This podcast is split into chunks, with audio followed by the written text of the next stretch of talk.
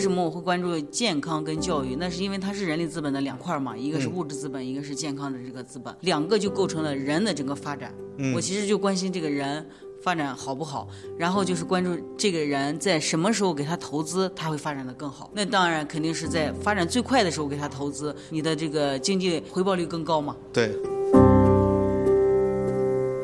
为了解决一个社会问题，能看到你们做的这个努力是这么的全面多样，然后真的是一步一步把事情往前推进，同时在这个过程里还非常关注我们的科学实施，它对最终解决这个社会问题，帮助到受助者到底有没有用，以及怎么大范围的去把这个事情推广。我觉得您的这个案例真的给了一个非常非常好的样板。我真的觉得自己其实很幸福，因为你可以做一件你很喜欢的这个事情，而且它真的很有意义。我觉得这个不是所有人都达得到，很多人做的事情其实不是他喜欢的。所以你做一件很喜欢的事情，而且这个事情实际上在你的这个职业里面是有贡献的，它会让其他的这个事情都越来越好。因为你做的这个事情中获得的不仅是学术，还有其他更多的、更值得获得的东西。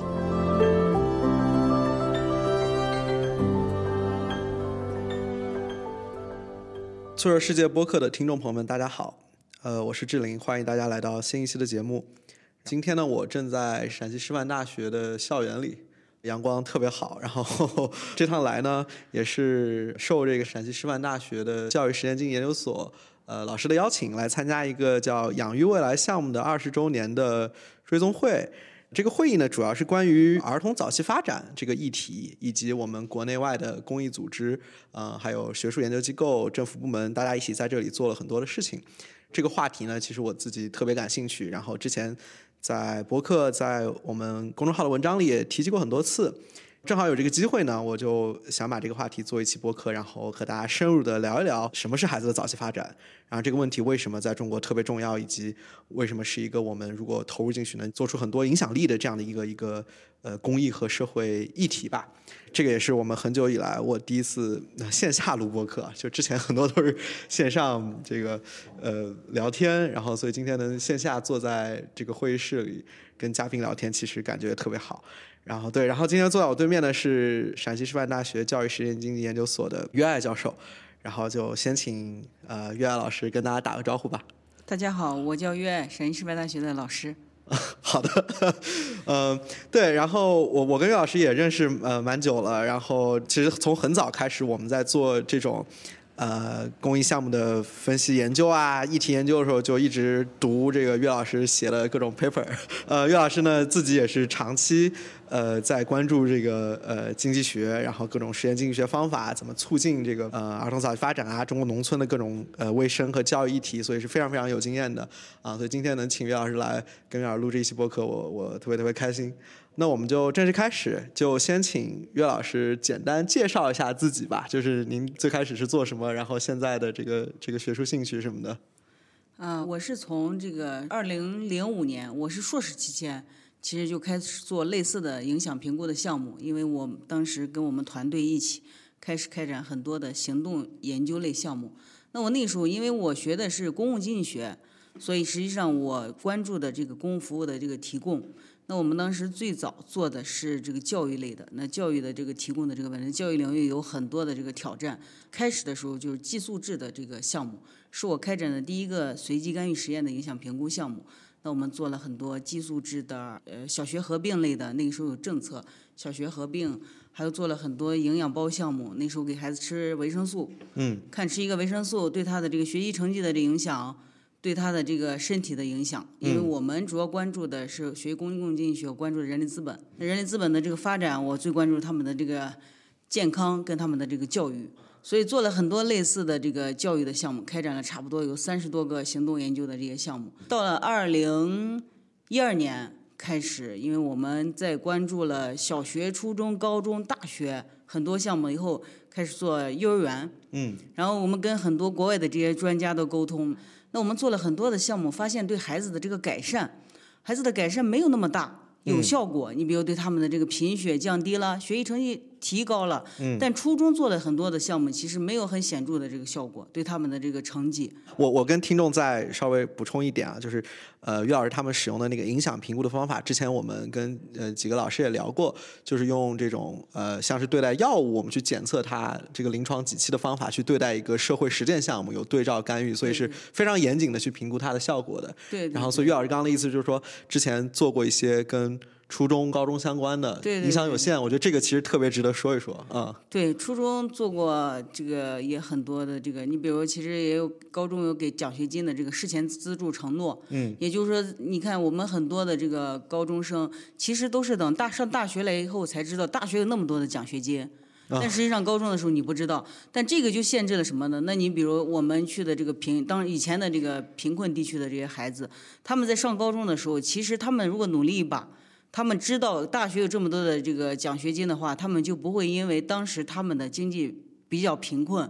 他们会就是会选择了不不去上学这一条路。高中很多孩子可能觉得自己也没有学得很好，所以他们就会选择了不再继续下去上学。所以那个时候我们就做一个什么事儿？那我在高中的时候就开始给他一个事先资助的承诺。也就是说，高中的时候，只要你就是当时我们签一个协议，你承诺你你可以考上大学，我就给你四年的资助，相当于是给他提前的一个信息，把在大学期间其实可以获得的很多信息会告诉他，看他职业的这个选择，然后他继续的这个，其实，在高二的时候我们跟他签这个协议，后来就发现其实有一个很有意思的结果什么呢？就是这个是影响最大的是。他们会选择了他们的这个方向，也就是说，很多你比如很多贫困孩子会选择什么呢？会选择师范类院校，因为师范类院校有免费师范生嘛。因为他经济的原因，他会选择。但是如果你在大高中的时候给他了事先资助承诺的这个事儿，他就不会去选择，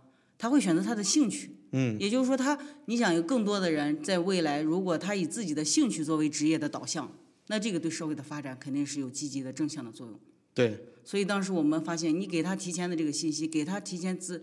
资助承诺的这个信息以后，他就改变了，他不去报考免费师范生，嗯，他会去报考他感兴趣的这些专业。那他们一般感兴趣什么呢？他们学孩子感兴趣的其实很多，有很多孩子，你比如对一些那个时候我们在，因为这是零九年的这个项目，就是当时孩子对这些 IT 啊，其他这些其实感兴趣的比较多。哦。所以这个，你比如，尤其是教育的这个事儿，那你必须是很感兴趣，你才能教好孩子呀。你想，我们做老师，也就如果你对这个事情本身，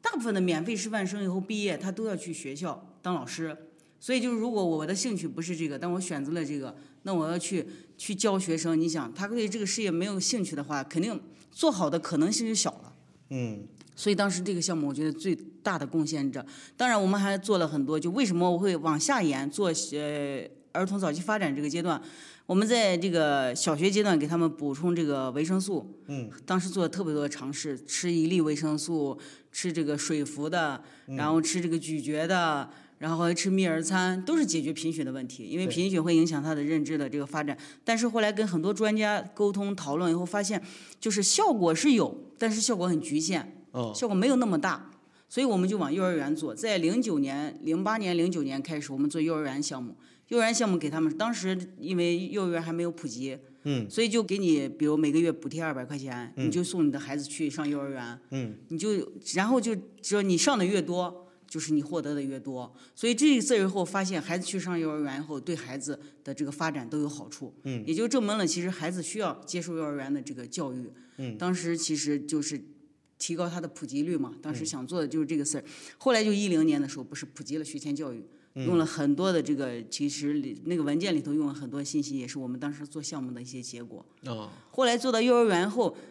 不是有很多这个，我们看很多国外的这个项目，后来发现这个人力资本的投资回报率哦，那再往前，嗯，那更大。嗯。所以那个时候也就是到了一二年差不多，一一年开始，然后我们就往零到三岁做，就开始做儿童早期发展。那又读了很多的这个文献，因为国际上做这个事儿做的特别长。不像我们可能开始的比较晚，你像我们一二年开始的时候算早的，当然之前也有一些探索，主要是健康方面的。嗯。那儿童早期发展，那它不是只是健康，儿童早期发展有多维的，那它有这个认知，情感、社会适应、语言、运动。嗯所以就是说我们在之前的很多儿童早期发展项目里头，更多的关注健康跟体格。嗯但当我们开始做的时候，其实我们一直用的是儿童早期发展的这个概念。嗯，所以就是一步步从小学、初中、高中、大学，慢慢的就发展到了零到三岁。我我觉得这个过程是非常有意思的，因为很少呃听到就是这个项目是就是覆盖面这么广，然后都做过一遍，然后发现效果不好，然后慢慢迁移。我我觉得这是个非常非常有意思的经历。不过我觉得在我们详细聊儿童早发展之前，我觉得还是想听您说说刚刚一些比较这个失败，或者说您觉得效果没那么有有用的项目。因为为什么这么说呢？因为很多可能您觉得呃已经研究出来的事实，但其实现在在公益界，举个例子，还是广泛在做。举个例子，比如说资助奖学金这种吧，肯定是非常多的这个资助人特别爱爱爱给钱的地方，包括什么建学校啊，对各种是吧？都都可能都还不涉及到那个效果显不显著，可能就是呃证据非常缺的。是是是是对对对，可能我觉得之前做的这个，我们做的更多的效果就是很局限的，那可能因为其他也有也有程度的这个原因。那你比如信息干预，嗯，就我们在做这个刚才提到这个做这些贫血的这个改善的时候，那补充维生素，那这个我开始的时候我们就发一封信。然后给家长培训，嗯，然后给家长告诉他，你这孩子的这个血红蛋白是多少，然后他现在贫血了，你要给他吃啥？这个是发短信吗？还是？这个不是发一页纸，那个时候还不是短信，啊就是请他们过来？对对对，啊。请他们过来给他开一个会，哦。然后开一个会说一下贫血的这个对孩子的这个危害，哦。他对他的学习成绩，然后给他讲，就那个时候专门下去一个学校一个学校讲，嗯。然后讲完了我给他发一张纸儿，这个纸上就写了这个你孩子的这个水平，嗯血血红蛋白的水平，他现在贫血的程度，还有就是当然贫血对这个孩子的这个影响，还有就是你要给他吃什么对他的贫血最好。嗯那个时候发现这个一个月开就是开一次家长会，然后这个再发这张信，然后再统计他们的这个信息，后来发现没什么用。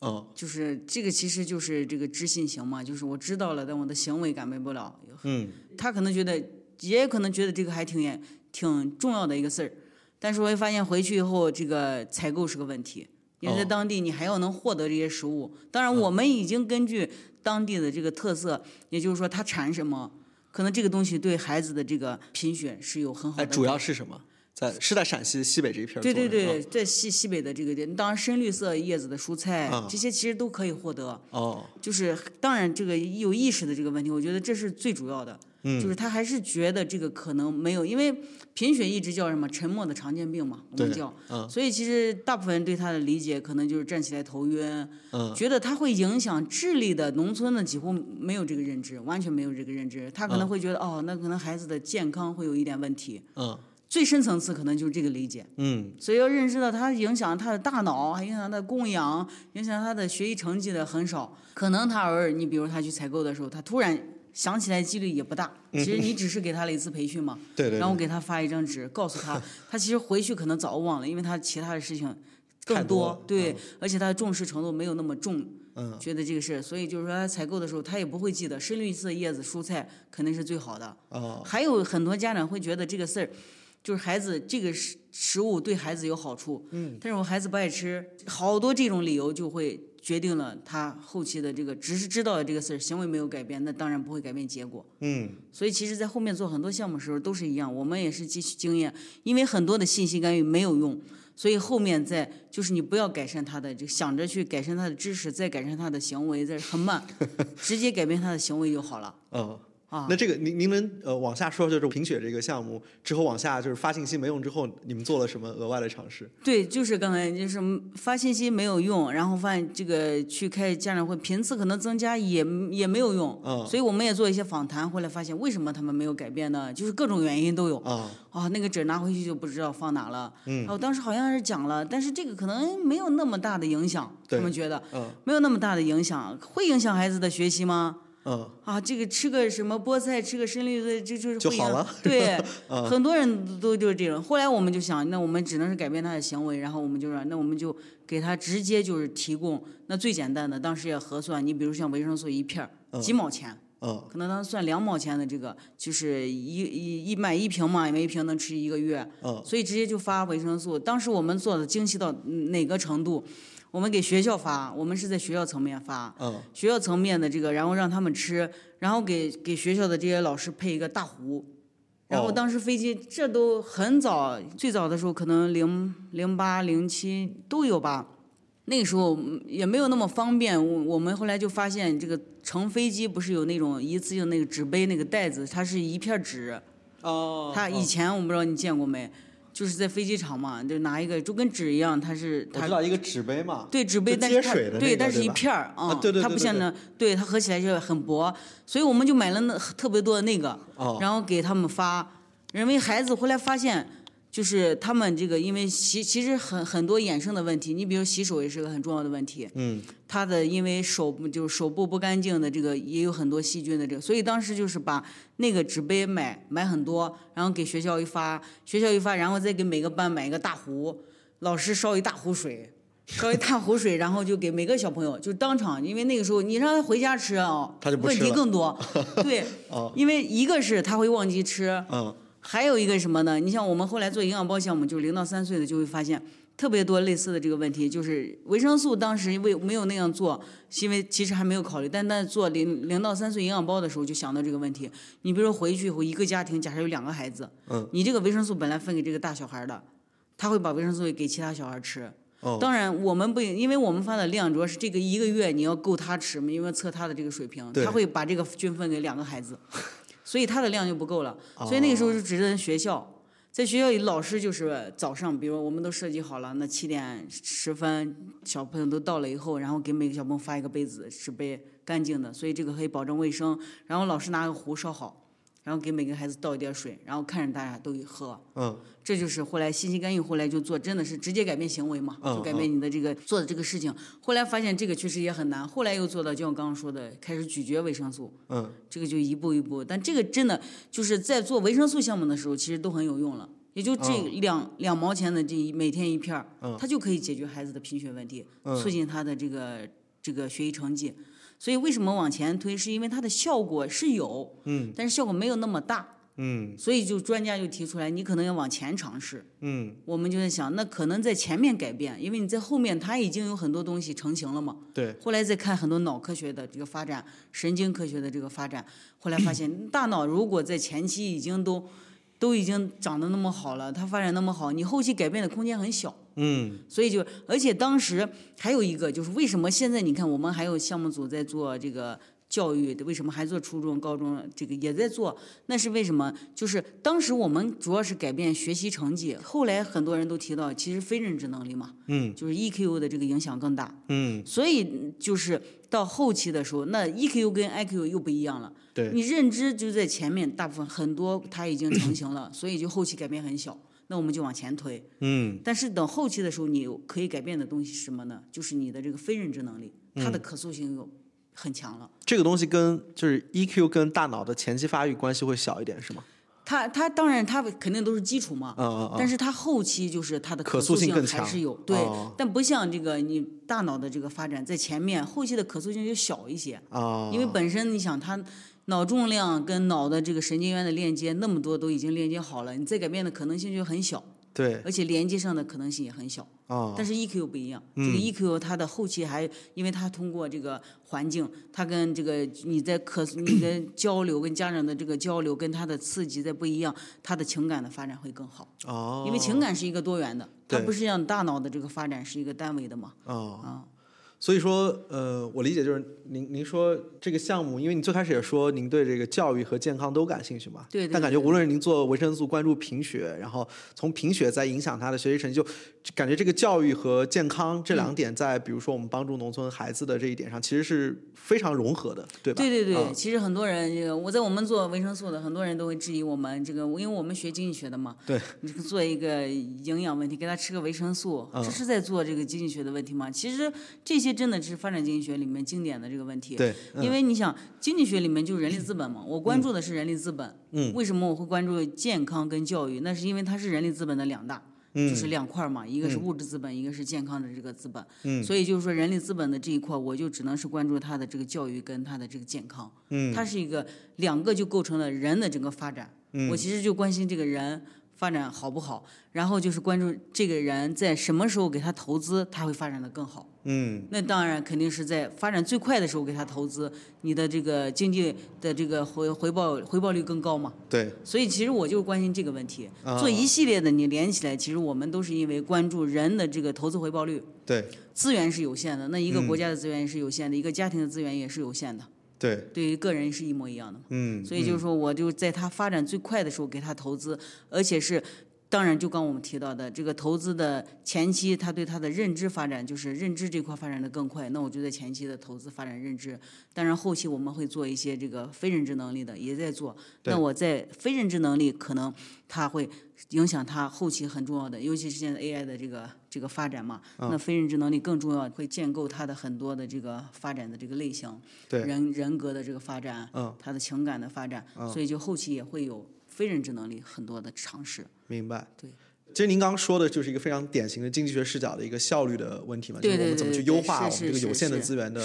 效率。但其实我我觉得还有隐含的一层意思，就是我们关注的其实都是农村欠发达地区的孩子。其实这是是为什么要投资他们，很大一部分也也是因为他们没有得到基本的和应有的那种保障和投资嘛，就是让他们其实跟城市比差很远，是。对吧？很多人嗯就您刚刚提这个问题提的很好，很多人其实开始就是说，就说我们为什么一直关注这个农村的这个问题？其实有个很重要的就是公共服务的提供，因为可及性，他们其实完全没有可及。你比如城里，城里的这个也有很多需要改善的，对不对？但是城里有个最大的这个特点是，如果我有足够，你比如我们的家庭，假设孩子的家庭比较好，他就可及，他只要付出他的这个资源，他就可及嘛。农村不是。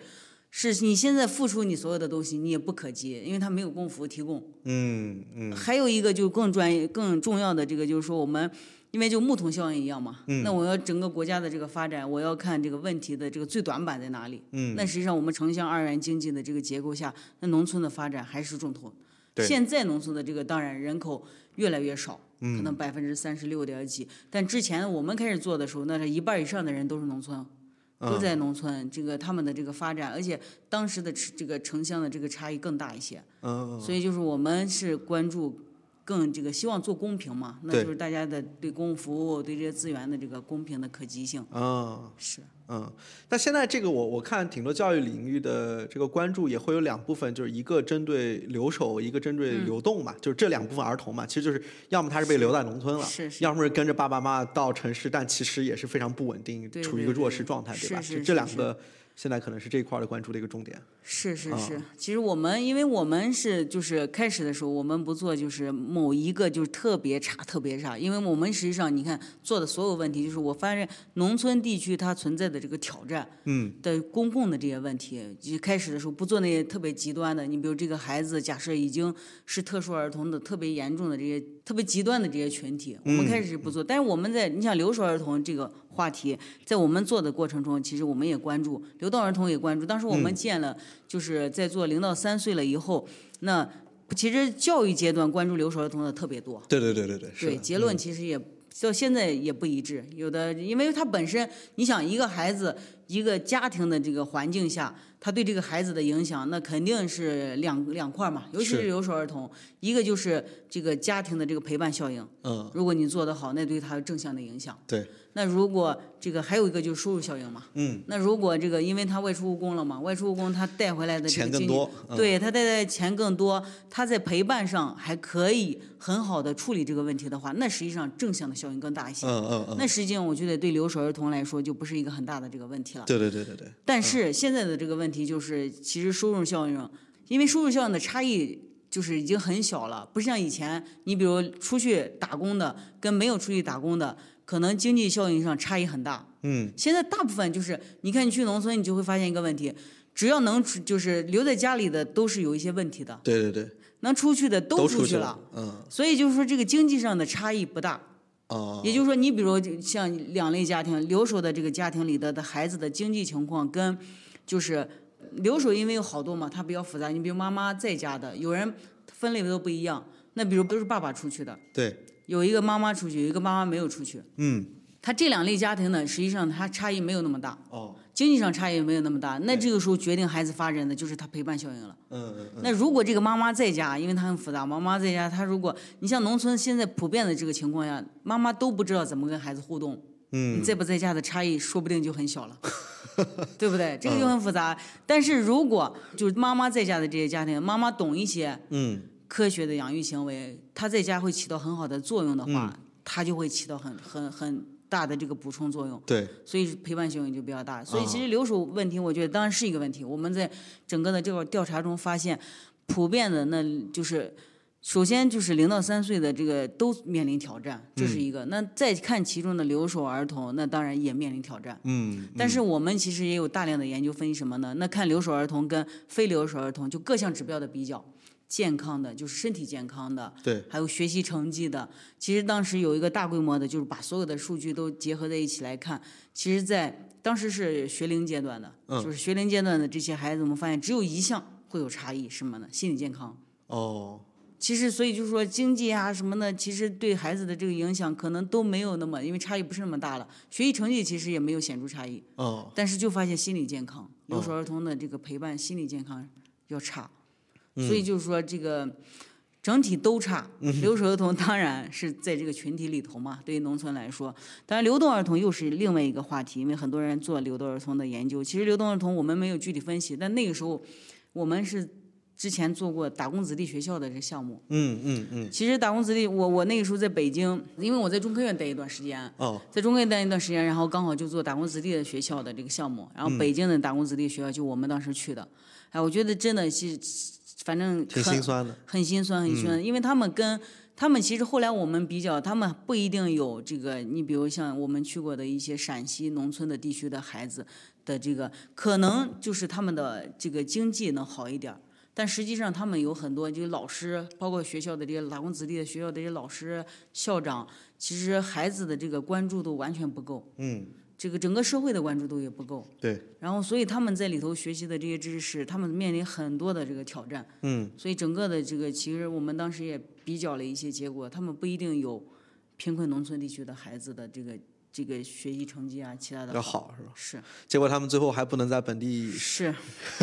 中高考是吧？然后是是是，所以当时确实很心酸。尤其嗯去这些学校的时候，老师的反映的问题也特别多，嗯然后校长反映的问题也特别多，确实挺心酸的。那我们呃，对这个我们之后还可以可以再再详聊。我们还是先先回到我们今天要聊的这个儿童早期发展吧。好，对，就是其实您刚刚是说了一个故事，就是也也是一个研究的持续的一个发现和不断的去调整你们的这个方向，就是想去优化这个人力资本投资，帮助孩子成长为更好的人。在未来，无论是对他自己、对家庭、对社会，都能够有更多的这个自食其力的能力等等嘛。对，呃，然后其实这一点我印象里就是这个，我们之前也经常说，就是这个那个诺贝尔经济学奖得主 Heckman 对吧？他也有研究嘛，就是最早期的投资是是多少倍来着？是就是往后的最高对吧？十八倍。十八倍啊啊、对。然后那那这个其实就是我觉得可以，我们还是先说一下，就零到三岁的孩子，呃，为什么这个阶段那么重要，那么特别？啊、包括零到为什么是零到三岁，就是三岁为什么是个卡点？我觉得这个都可以请您先介绍一下啊。其实我们可能因为经常讲零到三岁，你要真正的说哈，啊其实不是这个零到三岁是最重要的，那是生命的前一千天是啊最重要的。那这啊前一天天不是零到三，哦是它的负一到二。哦，也就是说，因为我们怀孕期间的这个妈妈，她已经在肚子里开始发展了，这个时候就特别重要了。嗯因为国际上的这个长期的这个很多人研究，就从胚胎开始嘛，这真的，所以就从这个这个真的是怀孕开始到两岁，这是真正的前一天天。啊，我们那天昨天也在讨论，就是说可能很多次的，因为你谈儿童早期发展，然后再谈零到三岁，会让很多人的这个就认识认知这个问题有一点点偏差。嗯对对对对，实际上真正的是前一天天，嗯从怀孕到两岁的阶段是最重要的。那这嗯个各个方面，你就比如我们从最简单的，那我们说。这个这是很多别人的研究，比如大脑科学的这个研究做，那大脑有三块儿，嗯大脑有三块儿，一块是这个遗传嘛，那我们都知道，这个人生下来这个遗传肯定是有他的基因问题，对不对？对，然后一块是营养跟养育，所以你说大脑的有这三块组成，那我们改变基因相对比较难嘛。当然现在也有，所以现在就有个表表观遗传学，就讲那我可以通过改就是营养跟养育，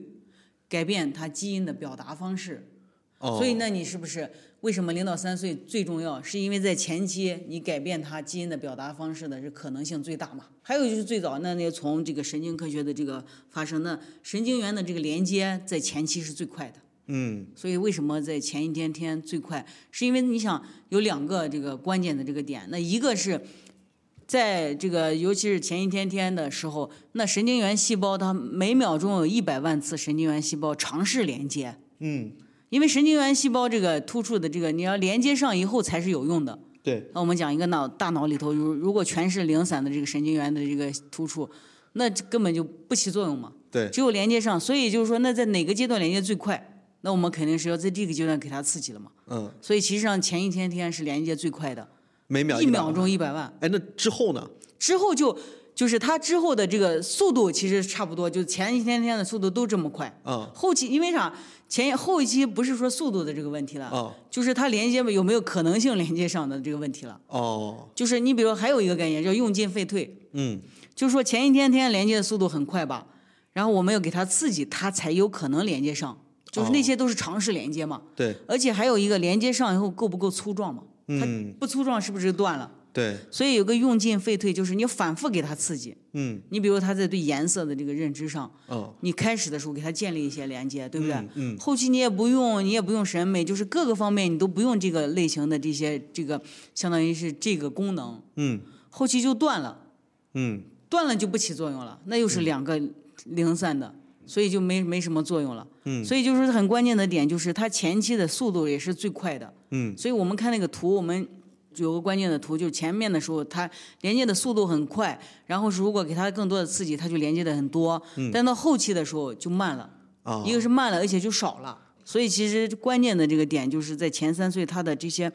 突出的这个连接啊很快，还有就是说我们神经科学的这个做大脑的这个发展这个图嘛，那他们就会监测大脑这个发展嘛。现在大脑发展，你不管是从认知、从运动、从他的感知觉、从情绪、从这些这个呃社交，从各个方面来看，那在前面就是发展的动的可能性都是最快的，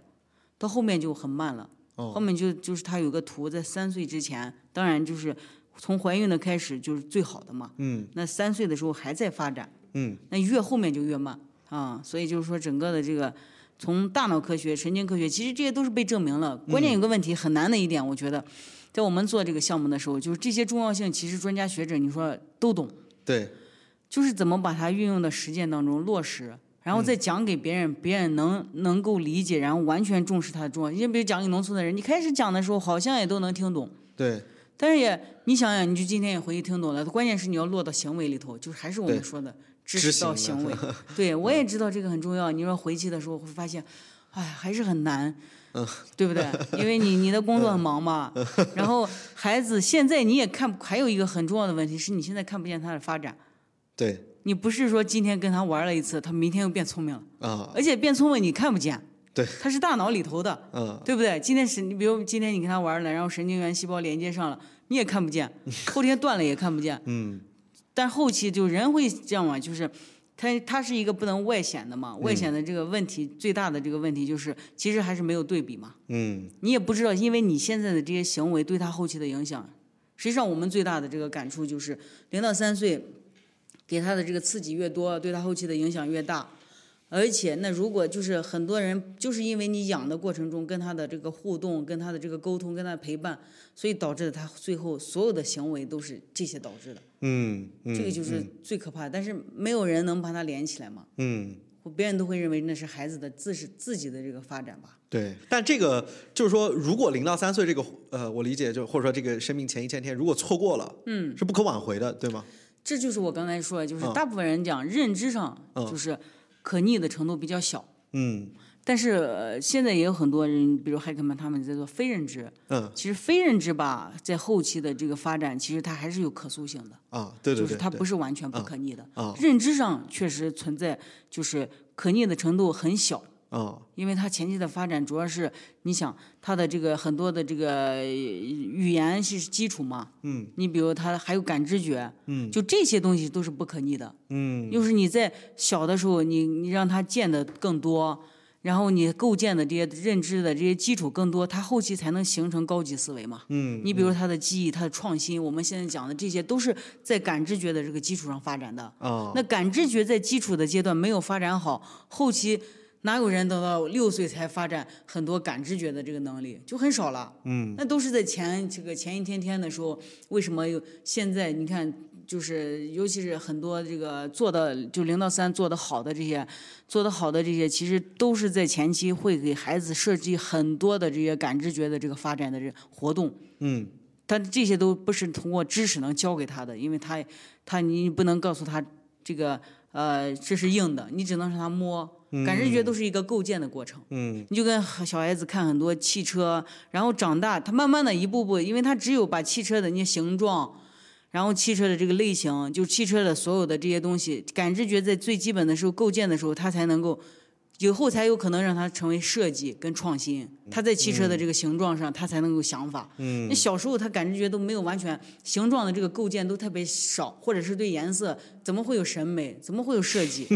所以这些就是后期你看现在很多发展的要锻炼孩子的创新能力，如果基础的，所以这就是说可逆不可逆，也就是说这些东西他能不能在后面建构嘛？明白。对，所以大部分的认知是很难可逆。哦但是非认知能力，我觉得可逆的程度还是很高的。嗯它其实后期可塑性也很高。嗯，那这个一千天就是说孩子的这个整个的这个早期发展能力，它是发展的好还是不好，达没达标，这个是可以被量化的评测出来的，是吧？是这个这个，因为其实中国没有长模，就中国也也做一些测试量表，但但实际上我们因为用的是这个国际通用的这个贝利来测评孩子的这个发展，当然这个也挑战很多。哦，也就是说，那你怎么就用这几个玩具能够测试出来孩子的这个发展的这个好吗？不哎，您您能能能展开说说这个测试过程吗？就是怎么去评评价他这个感知觉能力到没到位啊？好，我们是用挺有意思的啊对，我们用的贝利，我觉得贝利的好的一点，你要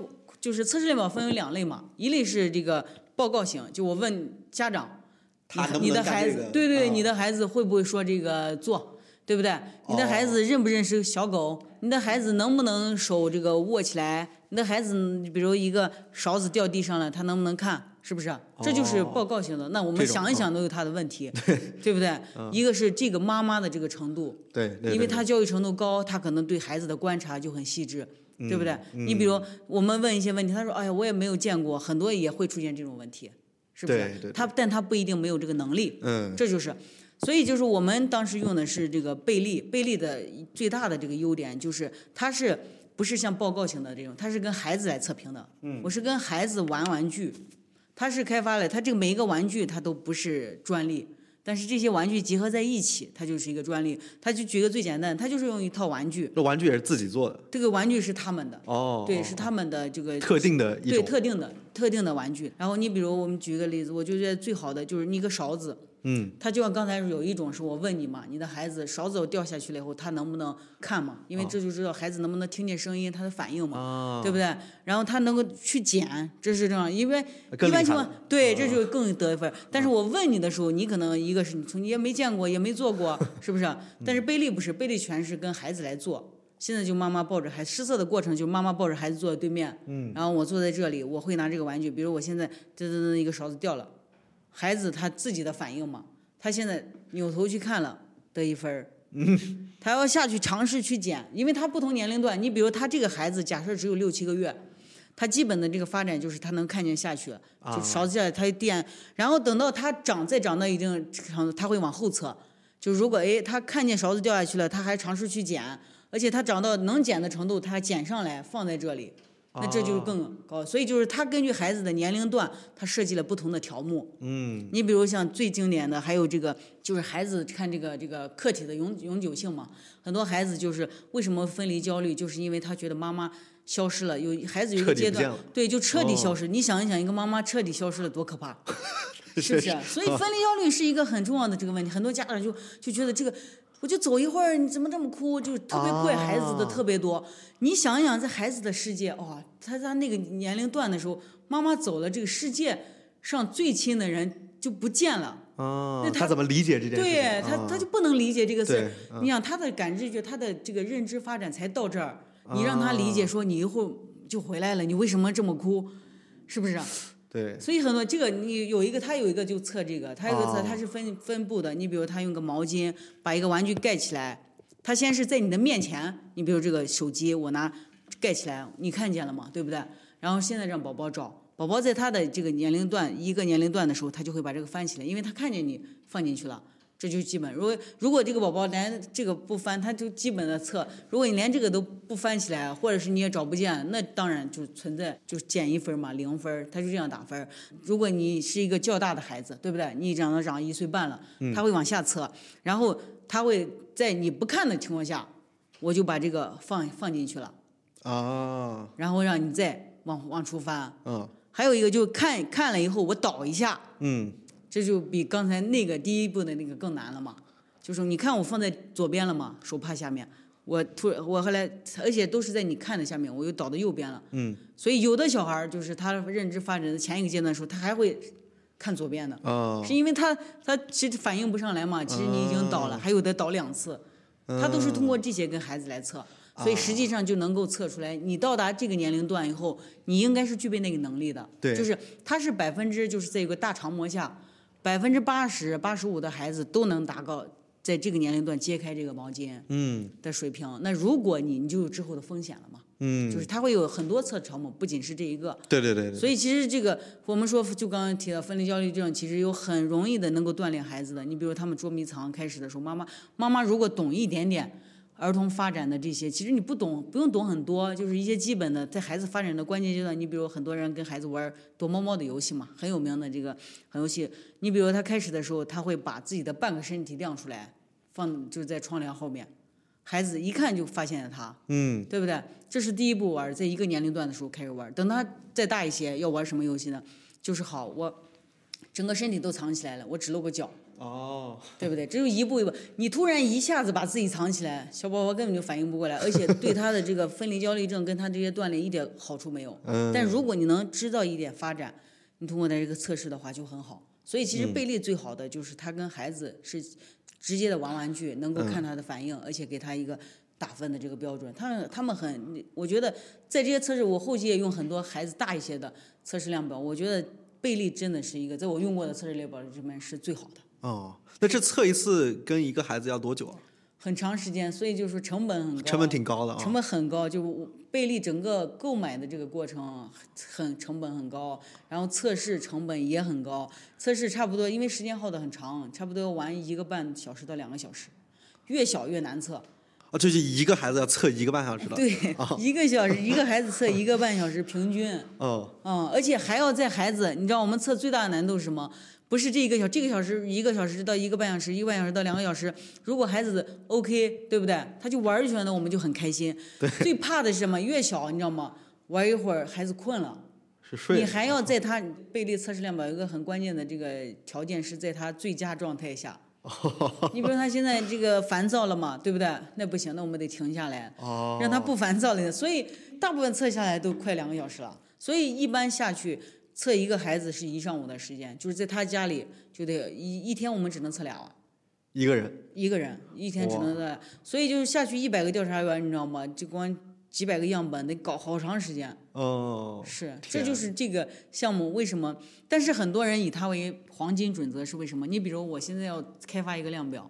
我要测试这个量表好不好，都要跟他比，把这个小孩儿就是用贝利测一下，再用这个量表测一下。那如果贝利测出来结呃这个量表测出来结果跟贝利差不多，那就说明这个量表还可以。对哦所以这就是人家黄金准则，人家这么多年还是很好。啊，嗯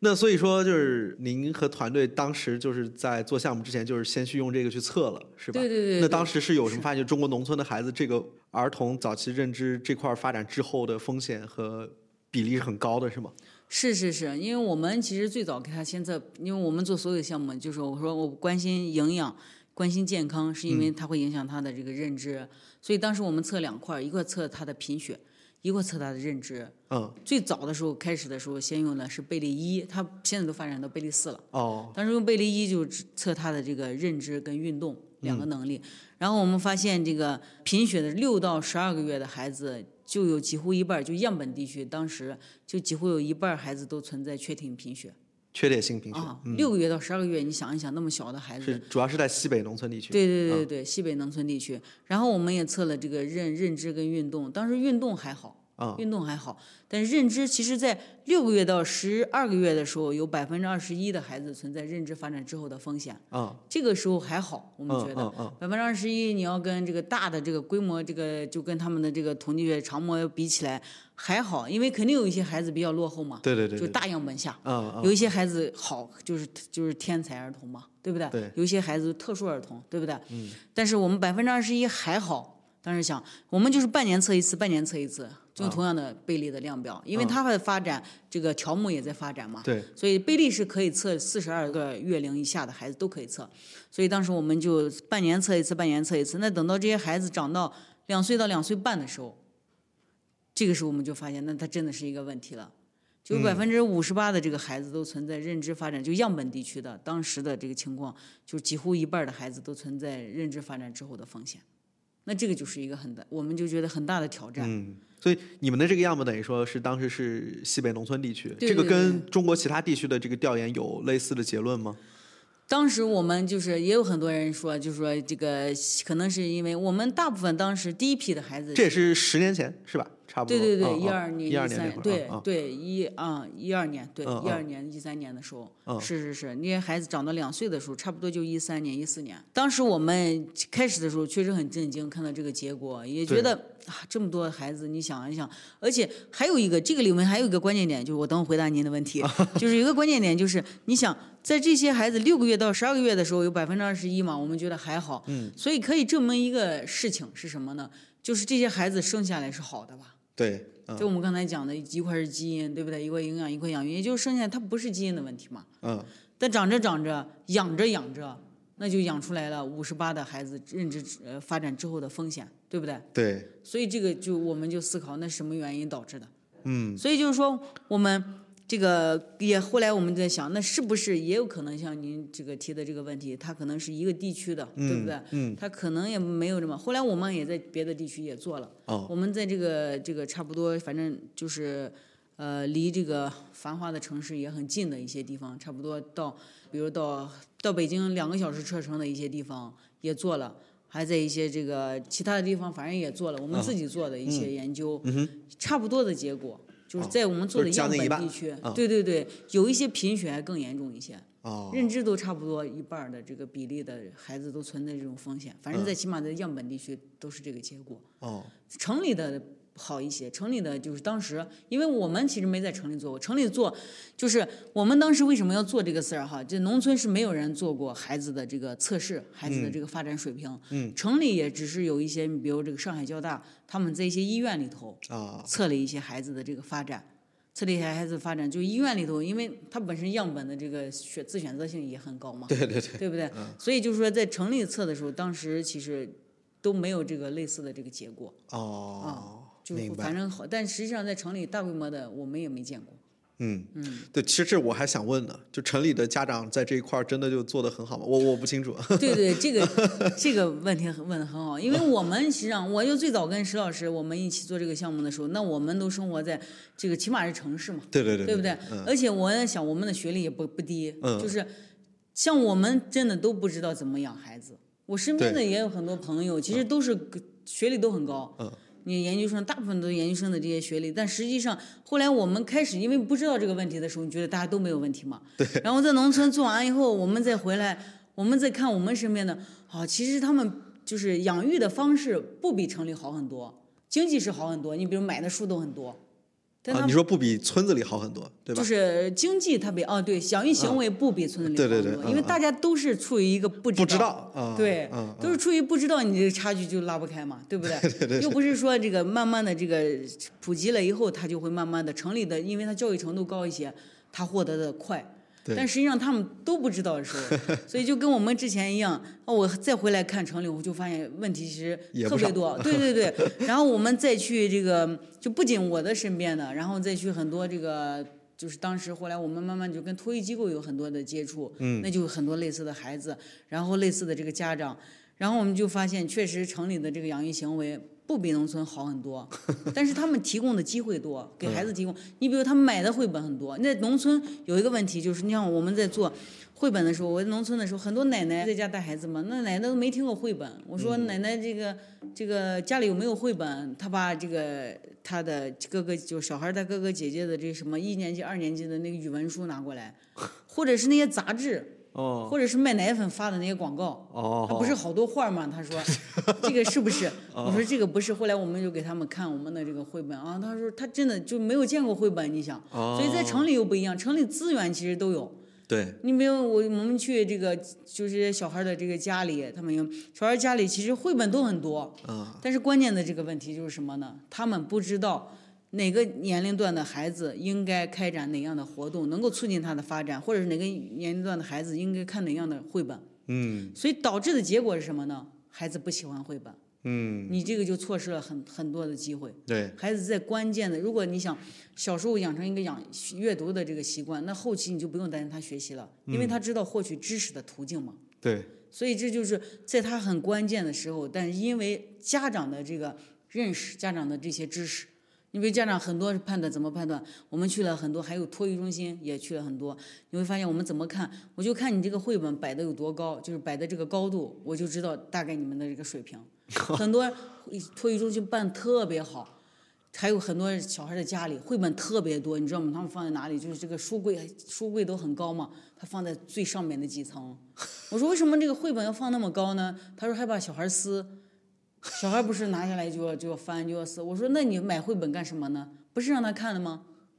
他看，他说他看要撕。我说撕不是他就是喜欢绘本嘛，他咬也是他喜欢嘛，因为他很多时候孩子怎么发表达对吧？对他啊表达的方式不一样嘛，他咬这个绘本是因为他感兴趣，可能对吧？他撕他抓，这个都有可能嘛。啊所以我就说这个是因为家长的这个认知的这个问题，那真的是影响了孩子的这个对这个绘本的这个感知，然后很多活动的这个开展，因为家里也是一样，很多人为了保持家里的这个干净。那城里确实是资源都都特别多，他为了保持家里的这个干净，给孩子什么东西都保护起来，他怎么发展也不让他爬。你看现在我们在做的过程中，还有个很关键的点就是爬的这个能力。嗯嗯，去农村以后，发现孩子的爬的能力都降低了。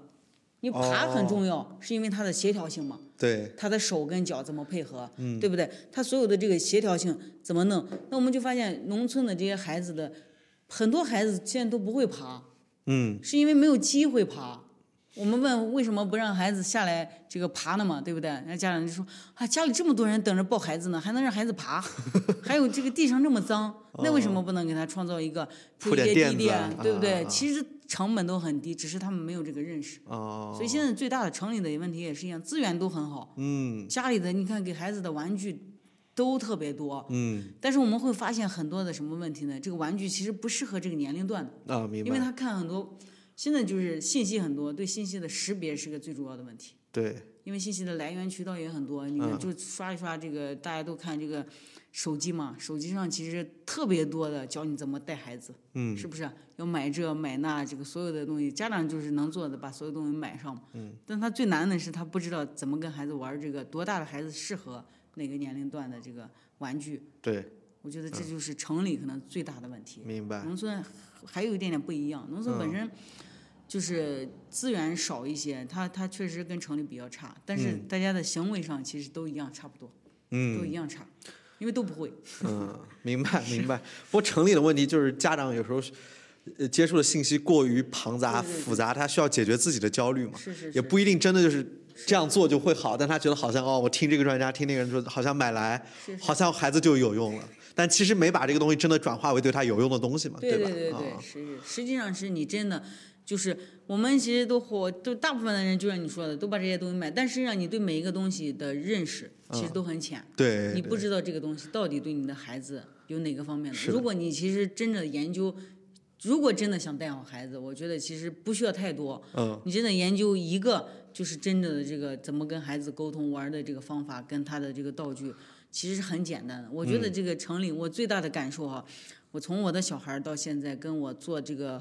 这么大，就是这么多年哈。我感觉最大的这个感受就是把这个事情搞复杂了。嗯嗯我觉得养孩子就跟以前一样，他理念什么的其实都不难。嗯我做这么多年以后，谁要给我讲这个东西，我开始的时候我也觉得很麻烦。我觉得这个啊，这个儿童早期发展应该很复杂，这个东西里头，你说孩子这个东西太复杂了，对不对？对一个是大脑里头怎么发展你也不知道，然后他的这个每一个就讲的这个特别重要，讲的这个特别玄虚。但是等真的等我做了很多年以后，我就发现孩子其实是一个特别简单的。哦你想一想，特别简单的一个事情，就是你跟他抓住几个点，就有效的沟通嘛，及时的回应，这些其实就是很简单，道具都不需要。嗯他就是要教会我们难的一点是教会这些家长怎么运用每一个就是就是身边的这些所有的，你就跟你看我们昨天的这个周老师讲，其实就一个泥坑。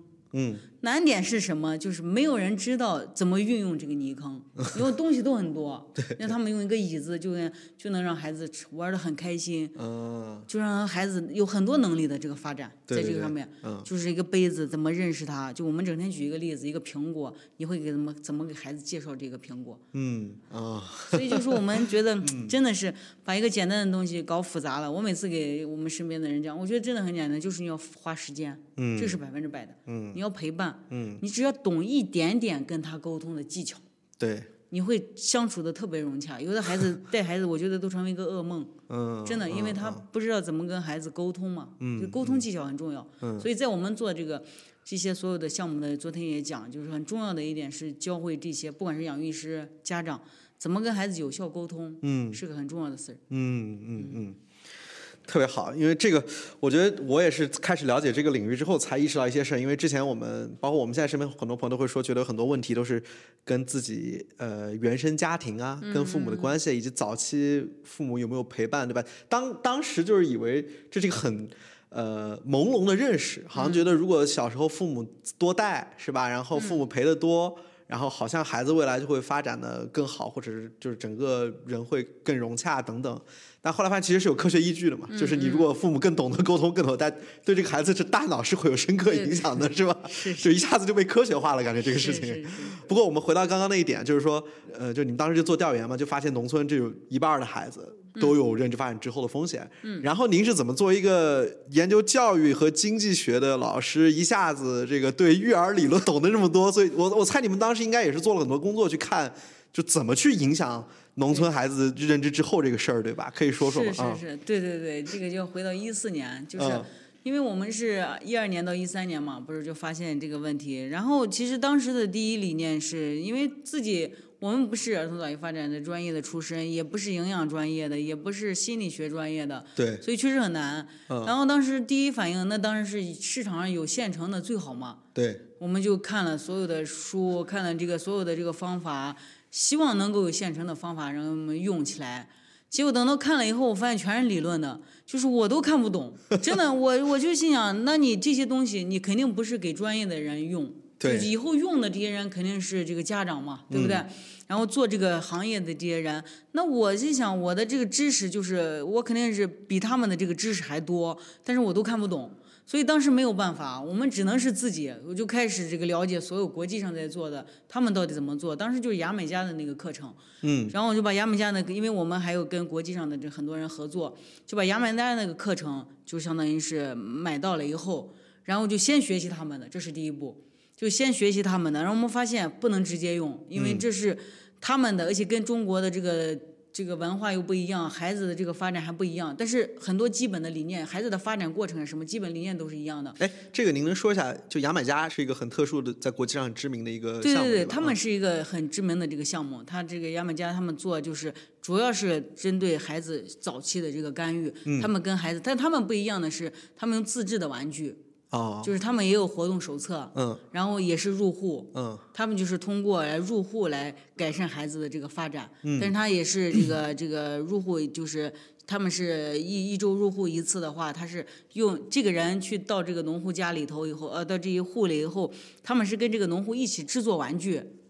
然后做哦，了这个玩具，然后跟孩子玩儿。就每一家就制作一个新的吗？对，他就类似嗯，用你家里的这个材料。哦，为什么这样？就他听起来们因为就成本挺其实也有很多人理念就觉得要运用身边的这个，他们一个是你比如我们现在就是我们当时后来为什么选，就是不是制作玩具，我们是现成的这个玩具，因为有很多的这个问题。就是我们当时想，我们觉得会有很多的这个问题，一个是到家里去制作，要跟这个养育师的这个能力就很挂钩了。他要再找到我，就是这些，比如找个瓶子呀，或者什么，就对他增加很多难度。嗯，对他的这个工作增加。养育师就是他们的样本很小，他们的就是牙买加的这个样本，对他样本不大，所以他们其实做起来以后，他们当时就觉得要用身边的，其实主要的理念就是要用当地身边的这个玩具。嗯，就是不增加成本嘛，也不增加负担，对，所以很多是从这个出发。那我们当时一想，一个是会增加这个养育师的这个工作，对对对，他的能力上能不能驾驭这个事儿？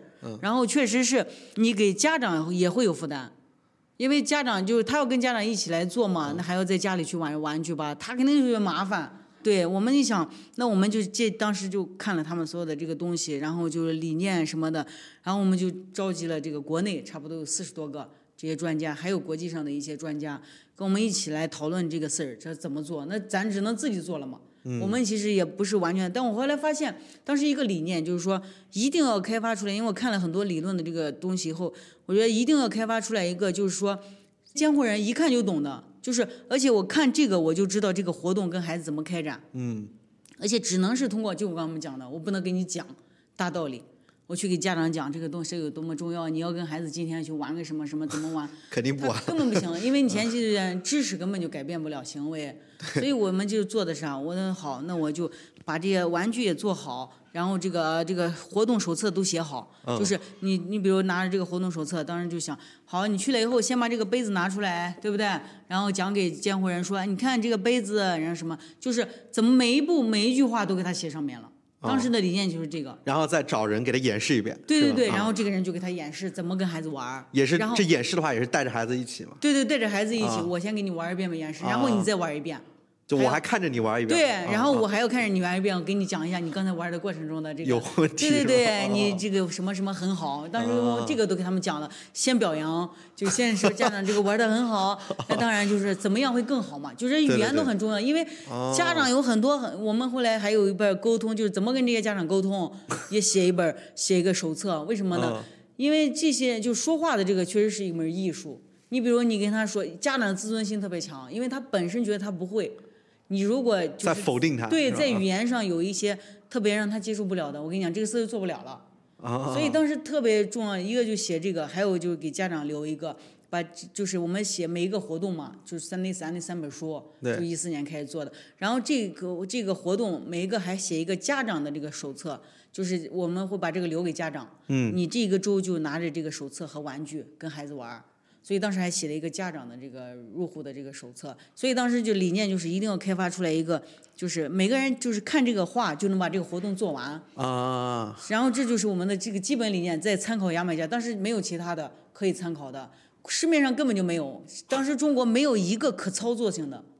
就是没有我看了所有的这个没有一个可操作，而且联系了国内在涉猎就咱参会的很多专家，当时也都参与，就是在涉猎零到三岁这一块大部分人做三到六。当时在一四年的时候，所以就涉猎零到三岁的这块的专家，我们都找来一起讨论。我就我因为我们是有我们的原则，就说我要写成这种活动，我来我们来写，我找我们的硕士生，然后思比如思想，我今天要写什么活动，因为这个要根据孩子的发展。你比如六个月的第一周，他的认知能力应该发展到的一个程度，其实跟贝利的这个基本，贝利的基本就刚我们说的那个测试测评量表，它的这个基本理论就是孩子的发展，嗯，也就六个月的孩子应该发展到一个程度，所以我们开发这个也是一样。那我先定，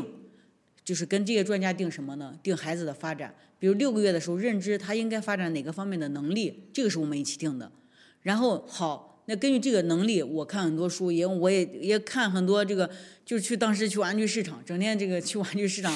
转，去玩具市场就看有什么，一个是他这种这个玩具还不能就是太花哨，因为这个要大活动的推广还要牵扯这个问题，所以当时就是把这个发孩子的发展都定下来以后，然后我们就看很多玩具，然后我来定活动，然后我们活动定了以后，我就找这些研究生来写。嗯，他写这个稿子，我们的原则就是你写每一句话，我我按照你这个稿子做下来，我把这个活动做完了，别人都能看懂，就全是白话文的这种能看懂就 OK。嗯，所以当时就是这个整整的差不多就是一，我们是一四年，我差不多八月份开始做，差不多弄完四个月，就是整个的这个写这些二百四十八个活动过程。写完了以后就是拿下去到这个农村市。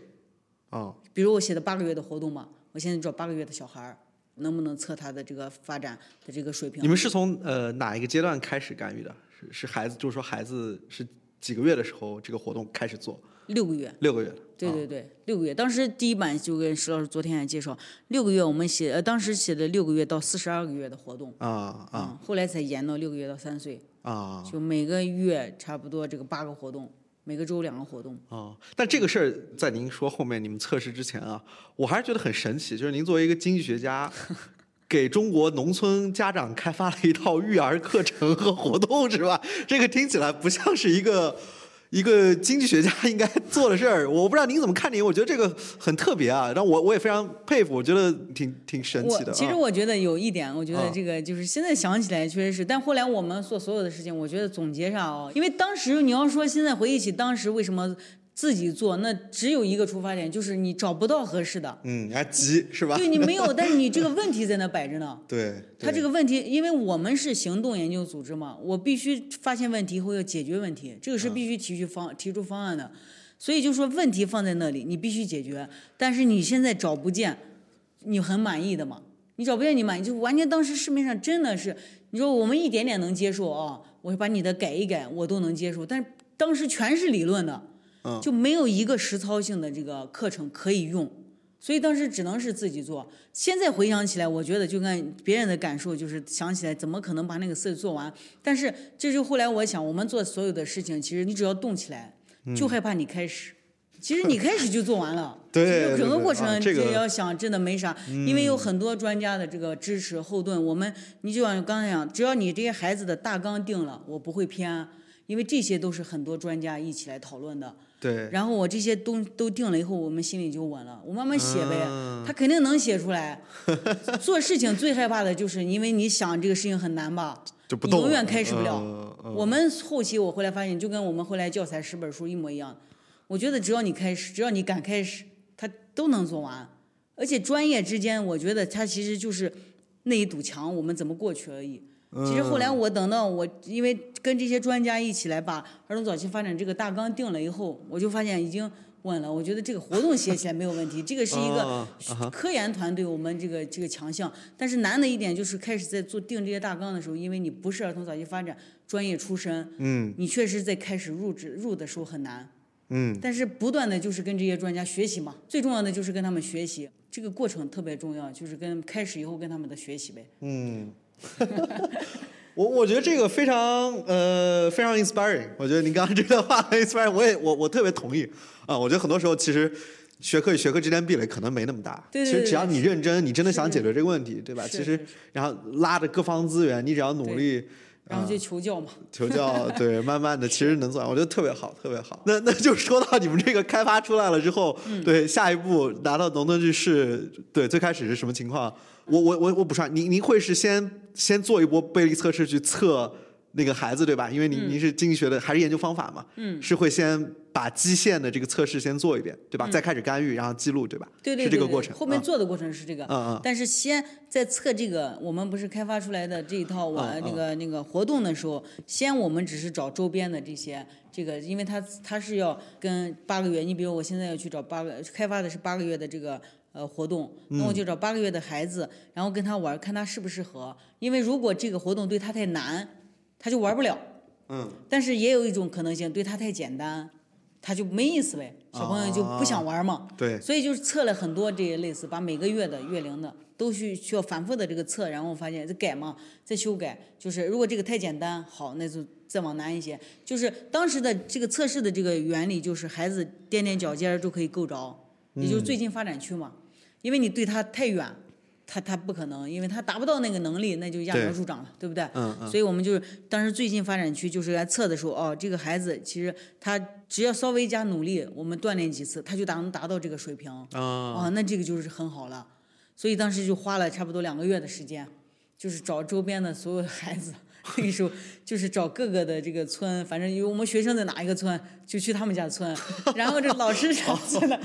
真的就是因为 这样是吧？对，当时去了很多的这个这个，还就是不同的这个发展的这个村，就测这个活动的这个难度，啊这个测了两个月，然后等到测好了以后，因为才能测试它的效果，这才能够真正的用到项目当中。对，所以就那那样基本上确定哦，我觉得这些活动差不多就在最近发展区的这个范围内，所以我们就像你刚才说的，我们才下去再开展测试它有效性的这个项目，嗯。也就是二零一四年差不多到十一月、十二月的时候开始做一个基线，嗯。这个的样本比较少，这个样本比较当时比较少，一共二百四十多个孩子，因为这个入户嘛，很很一个是很费人，也很费神，所以就是说对很费钱，所以就当时做了二百多个孩子，先做一个基线，测了他的水平，然后就干预了半年。当时这个真的是花的这个精力他，因为是要测这个课程的效果，真的话，因为我配了十五个研究生，当时培训了下面的基层专干七十个。当时为什么用基层专干？还有个基层专干转型的这个问题。计划生育结束了，对，计划嗯生育结束了，他要跟卫生合并。那我们当时想，计生好像在卫生里头，他也不占什么优势，因为以前就是那些瓜工延产嘛，对，就是给人家去这个说服人家去做计划生育啊什么的。嗯你在卫生上可能技术上也不行，我嗯们想着，所以当时就想他们转型，是不是可以做这个事儿？当时培训了七十个基层专干的这些人，然后七十个基层专干就负责了二百四十多个孩子，每个人也差不多三到四个。就是入户去培训他们入户，啊，对对对，先给他们集中培训，然后再，所以我就说这边配十五个研究生管了这七十个人，啊一个人就对四个人，差不多，啊，一人就对四到五个人，也就是说这几个人第一个周不是给这些人集中培训嘛，然后第二个周的时候他们要下去开始到小孩儿农户家里了，这些研究生就跟着跟着一起到农户家里，因为开始害怕他们不会做，或者是去了以后不知道怎么沟通，所以这些研究生就跟着这些人第一个周、第二个周都一起做。后来等他们研究生回来了以后，那些人不是每周入户一次，入户一次先入，今天明天要入户了，今天先打个电话。给你说明天要怎么做，然后注意什么问题，然后要去的流程给你过一遍，嗯，然后等到你明天再一做，然后做完了以后再给你打电话，哎，今天做的怎么样？今天孩子的情况什么样？还要做一个记录表、反馈表，然后再跟他要沟通。嗯，所以就是当时花的精力真的是特别大，所以就是昨天很多老师就是这一个这么小一个才二百多个孩子的一个项目，花的精力跟这个这个金钱都特别，但是很好，效果就只有六个月嘛，只有六个月的这个时间，每个月就四周，也就四次，所以你四六二十四次。你想，一共就是满打满算二十四次，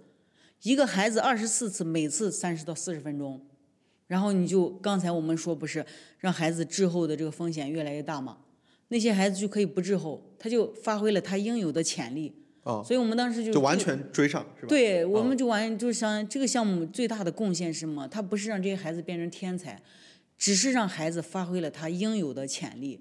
那这个他没有发挥的潜力，很大程度上是因为你养育环境对，没有给他更好的刺激。我就觉得这个项目真的，当时真是民生工程。这个项目，因为之前计生专干都是男的，里头七十个，我估计只有四五个是女的，都是男的很大，有五十多岁的。就后来跟你说，所以为啥说这个项目是个民生工程？这是我我以前做很多项目，就刚才你说小学、初中、高中、大学都做过，我这是我做的真的是最感动的一个项目，因为很多后来我们不是很多去，我们发现很多孩子都到村口就去去接他的这个干爷爷、干奶奶、干干。真的，哦我特别感动。我们去了以后，你就觉得很远很远的小孩子就就在那等着，他就等着上今天这个，所以我们很喜欢，很喜欢很喜欢。嗯，所以你可以想象一个，就是说，你看这些监护人，因为每天陪伴孩子嘛，但实际上是因为他们不是很有效的这个陪伴，孩子这也不喜欢这个陌生人，对不对？也就一天一个周去一次，他特别喜欢，真的已经很多干奶奶、干爷爷，然后这个尤其是干爷爷，我特别感动。以前我们的入户的那个项目的那些宣传的那照片全是爷爷，做的特别好，头上戴一个花，然后跟孩子沟通。哦所以当时，现在有很多人就不是说养育师，昨天也在讲男养育师女，那是因为女的善于从事这个行业，还有就是因为现在养育师的这个工资养不起一个男的，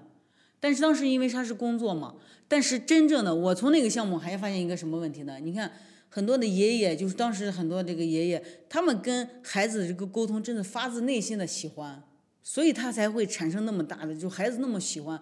我就讲一个案例，就当时还是在培训的时候。你比如就就培训，我们就找了一个附近，当时在陕南找了一个附近的这个村子，然后就让这个就是给他们找了很多户让练习嘛。然后有一个男的，我就带着那个男的进那一户一个小孩儿，然后当时我们就拍他们的这个表情。刚开始进去的时候，小孩很害怕嘛，因为这个陌生人进去他不熟悉，就玩了差不多有十分钟、十几分钟以后，就一下就熟悉了嘛，一下就很好。而且走的时候，关键是什么？走的时候，这个小孩子不愿意这个人走。就不愿我们跟他开展活动，这个人，所以你想象一下，他平时有多么的缺乏这些。嗯，他就没有人跟他很好的玩然后沟通，他的这个生活，他他没有得到理解。对他半个小时跟人家玩，他就要跟人家走。但是为什么你刚刚说男的在？那些人会在这一块这么投入，女的这这个是为什么？我不太理解。这个其实我我没有做过这个研究，我只是从那个项目的这个感受。就是我在联系生活，对对对，男，你比如为什么各个行业里头相对而言，男的做出突出的比较多？厨师，就是男的，我发现对这个行业哈，就是跟他做的这个事情是热爱。的比较多啊，你比如尤其跟孩子的沟通，我就观察，因为这些女的跟男的，女的大部分像是完成一个任务嘛，啊，就是因为当时女的也少，但是我发现女的这个大部分是完成一个任务，就跟奶奶跟爷爷看孩子，我看城里的，后来我一观察，奶奶跟爷爷看孩子，一般情况下，奶奶呃爷爷对孩子真的就是发自肺内心的跟喜欢跟孩子玩儿，嗯。奶奶不是，因为奶奶其他事情很多。嗯。她大部分跟孩子玩的这个时间，就是孩子你要就是，他饿了给他个吃的吧，他冷了就孩奶奶一般都负责这些工作嘛。嗯。他不是说他没有可能也心思上或者是精力上各个方面没有，那爷爷不一样，爷爷真的是，所以那个项目特别明显，反正反映出来的结果就是爷爷跟孩子的关系都特别好，孩子都特别喜欢那些南洋女士。哦，所以我后来我我是后来的这个感觉跟经验，我观察我发现这个他们对这个事情感兴趣的做了，他就愿意很好的，就是就他不是一个工作，他完成的不是一个工作，嗯，而且他这些孩子他不是说一个周我就是任务性的去一次，嗯，不是，哎，那有没有这样一种可能啊？呃，就是这帮爷爷之前承担的养育任务太少了，嗯，这件任务对他来说也特别的新奇，他觉得哎。这个之前我没怎么带过，因为之前我我我印象里是这样，就女性母亲承担的这个养育职责是更多的嘛，所以他就觉得好像当成了一个挺新奇的事儿。是的。但奶奶妈妈们们本身就是承担了隐性的无偿劳动太多了，所以他觉得又让我来带新的小孩儿，是吧？会不会有这层面？因为我我我个人对对这个比较敏感嘛，我觉得有可能。对，肯定女性在这一块儿是有很多难言之隐，是吧？是有可能，有 可能是啊。不过我也挺意外的，没想到是男养育师在这块儿会会更嗯。是是是，当时我们其实这个看是的，我觉得有可能，因为他们本身可能负责这些工作也少嘛，是但是他会觉得哎呀很有意思，孩子也很可爱。但对于女性来说，这哎呀又来让我干这个带小孩的事儿，是吧？他回家可能还要他还要再做，对，有可能。那这一点其实就很多都能解释，包括您说好像行业里男性。成就的更多，但对于我们来说啊，就比如我们会经常去反思这件事儿，那很大的一个可能就是女性被太多额外的事情牵住绊住了。对，这个这不是刚那个 Claudia Golden 才拿诺贝尔奖，对，为什么女性总是？对，这个我觉得很重要，包括在这一点上体现出来了，我觉得也挺有意思的一个观察。是的，是的，是的，是的。所以这个就很很多人讨论，你比如在妈妈跟爸爸在家庭中的这个。这个这个反映的一个是形象，对，一个是角色，是的。妈妈大部分是琐碎的事情，是的，所以好像男的就拿主意，对。还有就是，所以为什么小孩比较就是很多他喜欢跟爸爸玩耍，嗯，爸爸因为只有是跟孩子大部分的回忆都是很开心的。妈妈的 大部分的回忆是要管他吃喝拉撒，还要管他学习，都是不好的事情吧？是的，所以就妈妈也会表现出来烦躁嘛。嗯，孩子对他的这个印象，对对对对对，是不是？这个都都是这个。是的。经济学上也是很有意思的这个很多这种研究，所以回到回到我们刚刚那个话题，所以说就后来就是呃，那二百四十个孩子。就验证之后，就效果就很好。是是是，这个所以这个项目特别重要，这就真的是这个项目里面的核心嘛。因为后期的所有的衍生的东西也是基于这个。嗯。然后我们就做了这个以后，验证了它的有效性，这是最有力有力的证据。嗯。把这个东西证明了，我们心里就有底儿了。啊。那这个是真的是找到了一个证据，找到了类似就是，但是方法上还有一个问题，就找到了证据了，可以促进，因为你发现了问题，又找到了可以促进孩子发展更好的这个方法了。证据了，对不对？但是现在一个问题，就是我们刚才讲，又花了那么多人，配这么多研究生，是七十个人才覆盖那么点孩子，你这这样让国家推怎么推？成本效益也很低啊。嗯。当时我们大概测算一下，花的钱特别多，光培训那些人，然后再跟这些人整个过程的，还有这些人最大的问题是这些男的当时还好一点，因为因为我们在这个陕南做嘛，在陕南做，它的这个交通都很不方便，女的根本就没办法去，嗯，男的都骑摩托车，然后只有几个女的还好，一般是单位的这个领导或者是那个啥让把她送去，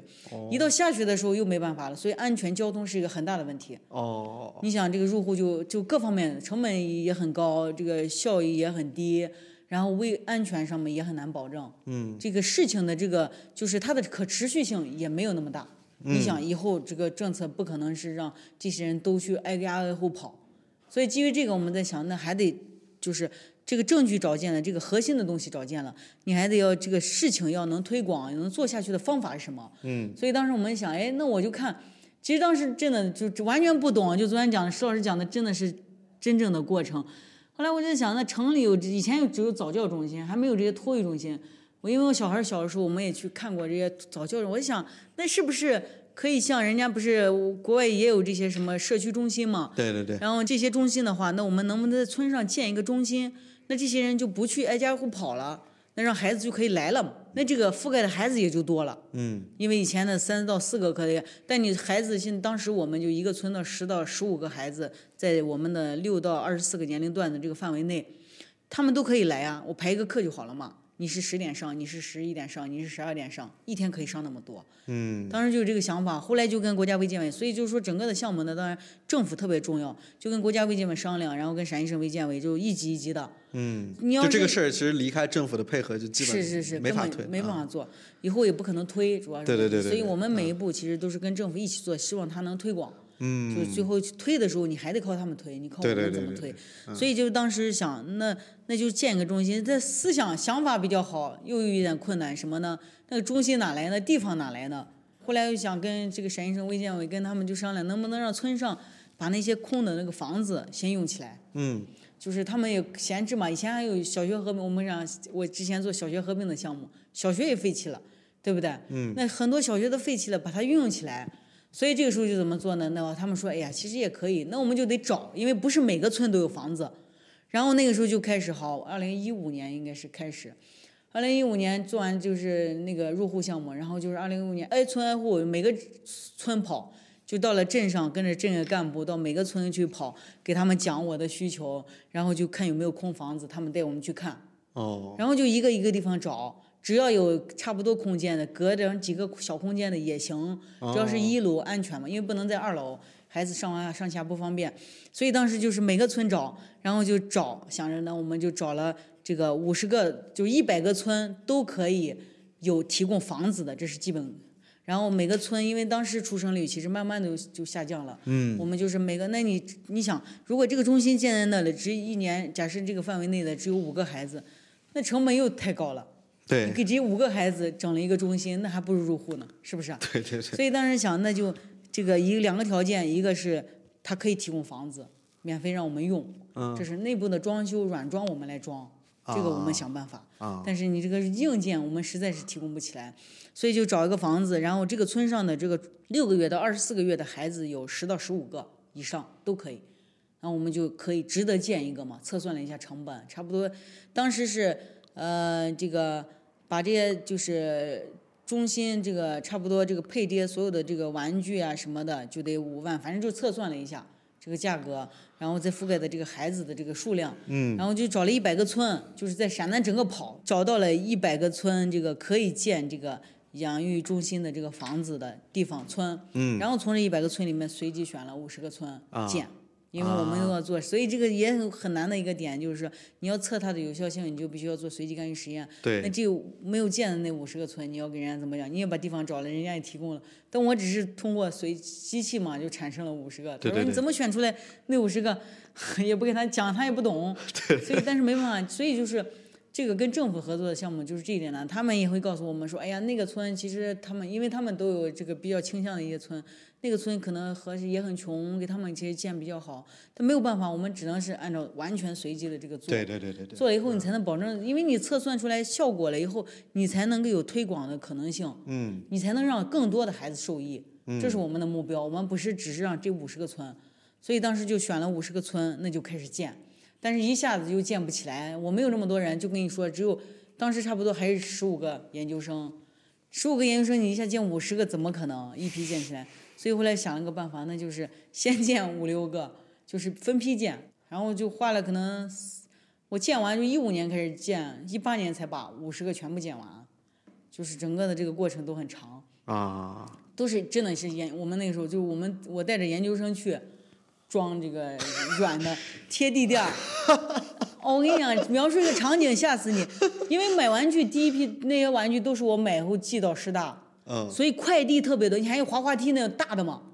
快递特别多，然后我就租一个在快递那租一个那小三三轮摩托，还要带个后斗嘛，因为你要往回拉嘛，所以那个时候就研究生跟着每天取快递。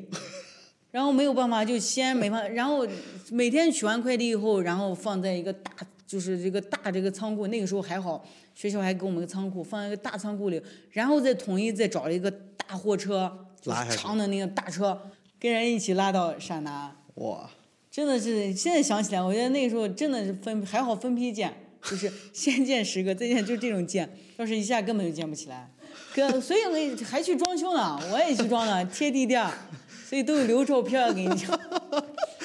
贴这个墙墙那地真的地。后来我们就就这些现在养育中心这些都是我们当时，而且没有样板，这是最难的。我只知道早教中心是大概这样干，然后咱就都是自己弄，然后选这个滑滑梯也一场，哎，觉得差不多吧，就这么大小的滑滑梯，你也不能买太大，不好进。嗯。那个海洋池到现在还用的是那些啊，都是标标配。后来就写到手册里，应该是买多大的地垫颜色。那个时候最早实话说对颜色没有那么，只是觉得可能就是不要那么花什么的。现在连在颜色设计上都很好。那个时候都没有设计，就是没有找设计师设计，都是我们自己。这个中间我觉得太复杂的事情太多了。后来又招这个管理员，因为都没有做过。养育室还好，还是跟这个卫生和就是归卫健委。他们是一天就是每个周三派一个人到这个中心，派一个人到这个中心以后就上一天课。嗯，小朋友每天都可以来这个。还还是计生专干吗？对对，大部分是以前的军人，但是现在那个时候已经合了，差不多都已经往进合了。所以就是说，我们当时反正就是只要人家卫健委出一个，因为合一起了，他们也，但是卫健本身很忙，就是选一天。然后当时那周一到周六都要开，那就得聘一个管理员。嗯。又在村上找管理员，你知道吗？就是跟这些村长打交道。哎呀，我跟你说，这个这个都有意思的很。就是各级的，我印象比较深刻，就是在建这个中心的时候，很多村上的那些书记，哎呀，我就觉得这个真的是那个时候也想想也，现在回忆回忆起来还真的，因为到每个村嘛，然后因为上面的人带我们下去，要靠你自己讲的。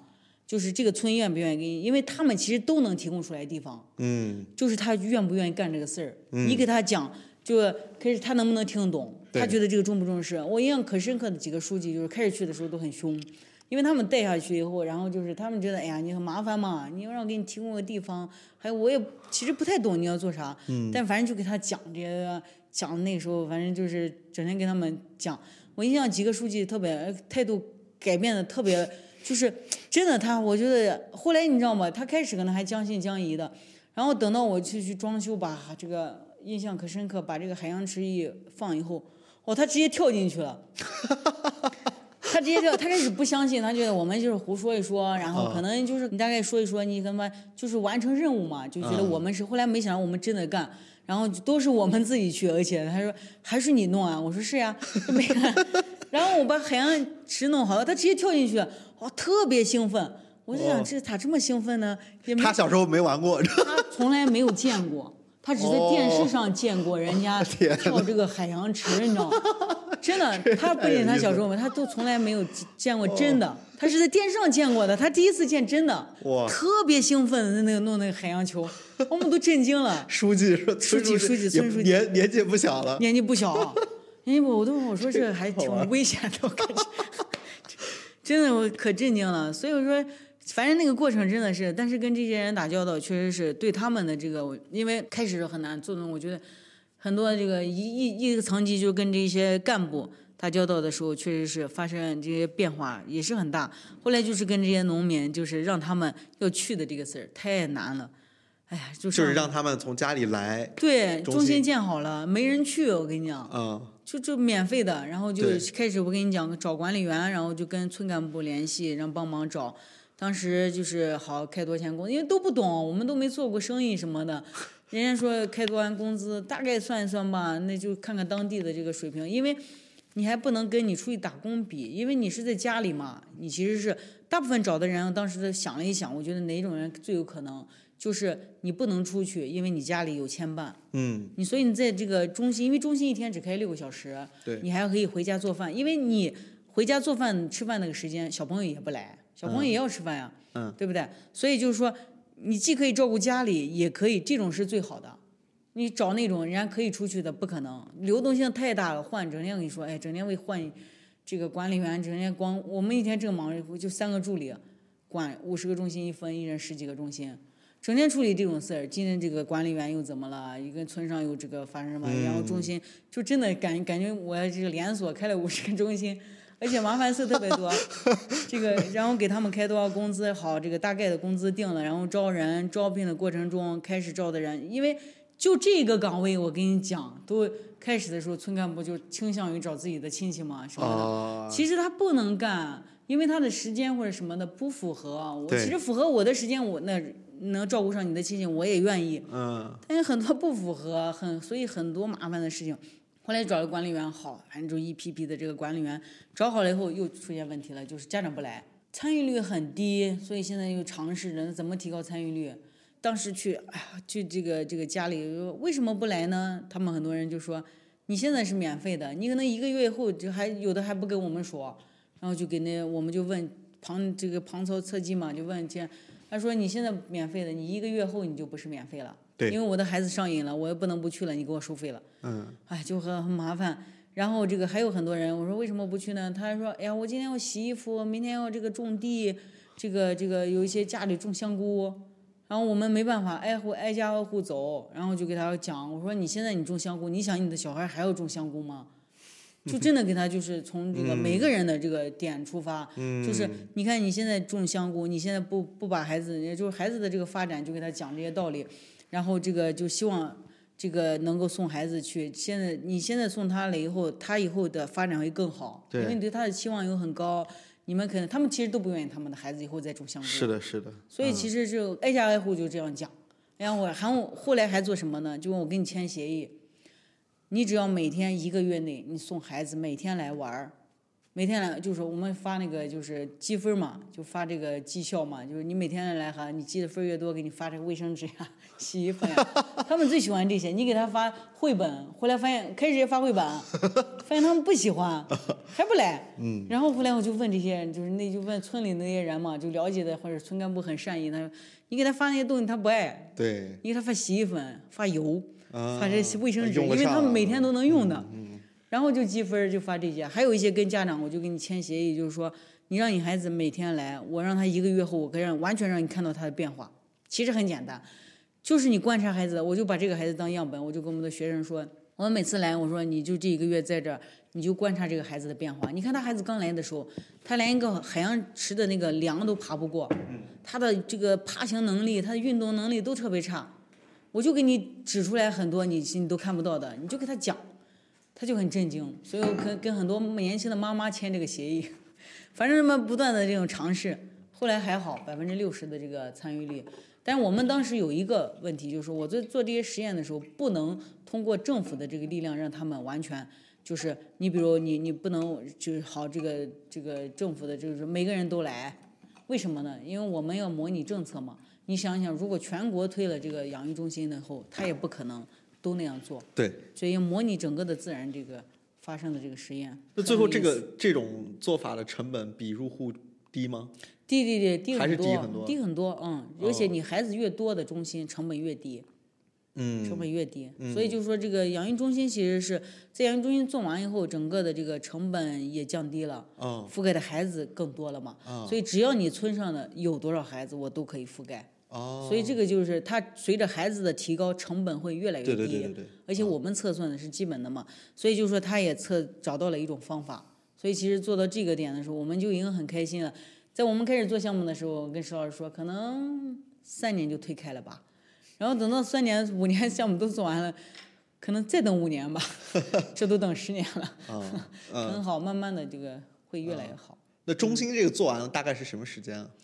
中心这个我们因为评估，当时我们测算的时候，就这个效果，它一年的话就是养育中心，因为这个孩子的这个发展，就是你改变的这个要测算的话，因为你像这种呃中心的这个干预的话，要测频次，我们整个算它的这个 power，算它这个影响，差不多一年的时候就会有一些效果，但是两年最保险。所以就是两年干预后，我们相当于是我差不多这个一五年开始陆续建，然后等到一七一八年，差不多到一九年的时候，我是评估就两年，就两年以后的这个效果，一年后就可以看出来对认知已经有效果了。嗯两年后我们发现对认知跟语言都有效果，嗯所以其实就是也是通过就是相当于是从入户到中心的这个稍微大规模的这个发展以后，也测试了它的这个效果。嗯两年就是当时测试效果，一年就有一些效果了。嗯，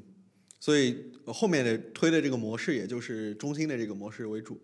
对对对，后面推的就是原来的这个中心，嗯，就是我们摸索的所有的过程，然后就是把这个写成一套方案，就中心从开始选点，开始怎么建，怎么装修，然后后面所有的这个流程就写成一个整个的这个工具包。工具包了以后，让一八年的时候就宁陕县政府就是他们愿意这个这个这个愿意，就因为当时跟湖畔魔豆公益基金会。他们也希望能在这个领域做一些事情，我们就找到了宁陕政府，他们愿意做一个整线模式的。就整线模式，就看整个政府在推这个的时候，他以政府主导，我们是一个技术团队，再加上外面的资金的这个支持，这种模式应该怎么开展？所以当时就是把这个中心跟入户就完全推到了宁陕的这个项目上，就是当时总结的那一套，就完全用到了宁陕。就是完全搬搬过去用的宁陕，就中心是一模一样的，都是那样建的。但是让宁陕就是把中心跟入户结合起来了，因为还有一些村就是很偏远的地方，只有一两个孩子，那你再建一个中心，就成本肯定又上去了。嗯所以那个时候就给这些地方就是相当于是弄一个点服务点，他就拿着这个玩具，就是他最离他最近的这些中心的这些养育人员。就可以拿着这些玩具去这些入家里入户，然后集中的地方建中心，嗯所以当时在那儿就最大的这个改善就是入户加这个中心的这个模式全线覆盖，然后政府参与主导，我们技术指导跟这个外部社会力量的这个支持，哦探索这种模式。啊，这是从一八年之后开始。对对对，。它是从一八年开始。那这个呃，我我理解其实就是到一八年之前。就是您通过最开始入户到验证呃中心，其实是把从技术上这个方案可行已经打磨出来了。对对对。然后到后面这个阶段，其实是看我们在未来再把它规模化和看看怎么让政府能够呃做一个政策推广的时候，对对对，对这个模式政府主导模式是什么样？是是是啊而且对宁陕的这个很大一个贡献，我觉得通过宁陕让这个项目让更多的，因为如果没有宁陕，如果只是靠就跟我们之前讲实时科学评估一样，就是一个项目你要就是随机干预实验的这些到推广，你可能平均有十七年。嗯我觉得这个很大程度上在宁陕的这个为这个推广的这个过程中啊，他为这个项目让更多的人知道跟养育中心的这个推广，那真的是做的贡献是巨大的。嗯因为只有在宁陕整个以后影响才出来，因为宁陕的一个建立以后，后来才产生了整个有很多西北地区，就国家卫健委组织了西北地区来学习，相当于养育中心宁陕的经验。啊，然后还有这个在专门在西安开这个西，就是很多卫健委的这个领导都来参观宁陕项目，来讨论宁陕的模式。啊，他是为这个整个这个项目走出去，做嗯。出很大的贡献，我觉得。嗯。嗯，所以其实后期我们也希望在别的项目的模式上也是一样，先打造，如果能打造一个整线，我们就比如我们在做这个孕期的健康这个项目，还有做这个这个教育类，其实我们教育类有很多干预的措施。嗯，那如果把这个教育类的干预措施也可以做成一个示范线，对。就类似于宁陕，嗯。他会为他整个所有的这些方式的推广做很好的这个他也有贡献，我觉得。嗯，这个其实是一个非常中国本土化的一种做对政策倡导类的一个一个一种方法，一个路径，对吧？是是啊示范线，然后。啊、这样的话，在整个政府系统里，从上到下就有各种经验可以参考交流。对嗯嗯嗯，是是是明白，很有意思。那当时在宁陕的这个过程里，呃，就因为之前在您刚说第二个那个比较大的那个入户的呃那个呃中心那个测试，不是说政府的那个模式还有一些问题嘛？就是有很多额外的钱啊、精力需要再去做。这个在宁陕县的那个模式里就算解决了吗？就包括他们不来啊这种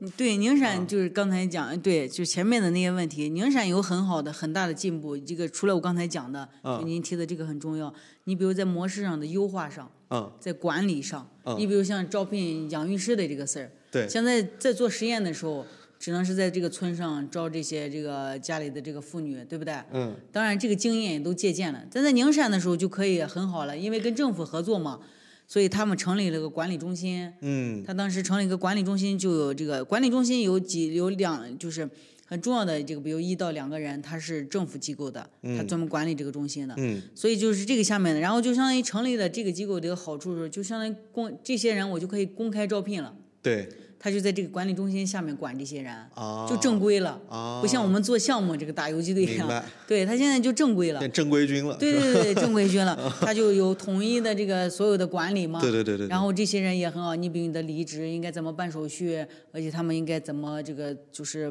保险啊类似一类啊都弄得很好了。我们以前就是真的这些问题都应接不暇，嗯，所以到宁陕以后就是很好的一个社会力量的加入，对，就是要按照政府的管理，他就把这些优势都结合起来了，啊。各方的优势，我们只提供技术了，对。因，为我只把我的养育中心这个怎么装，就所有的这些东西就都课程对对对对对模式之前的一些细节，是的，嗯，是的，所以政府就管理这一块儿，嗯。然后政府就比如这些人的这个管理，他在管理中心都管理，然后社会社会力量也会把他们自己的经验也结合进来。社会力量这一块最大的一个，你比如现在湖畔，就是他在这个宁陕里头有个很好的管理模式，嗯，就这些人呢，你比如慢慢的这个这个他的这个职业的这个发展，嗯，对不对？因为对这些人来巩固就是他的职业的持续性嘛，他的未来的这个发展你要做规划，它才能够在这块长期的留，不然流动性特别大。对，所以这些其实在这个里面都有很好的发展。嗯，然后关于参与力这块，那宁陕更是，宁陕因为是一个政府的这个行为嘛，而且全县覆盖，对你想想，它有各个渠道可以让所有人都参与。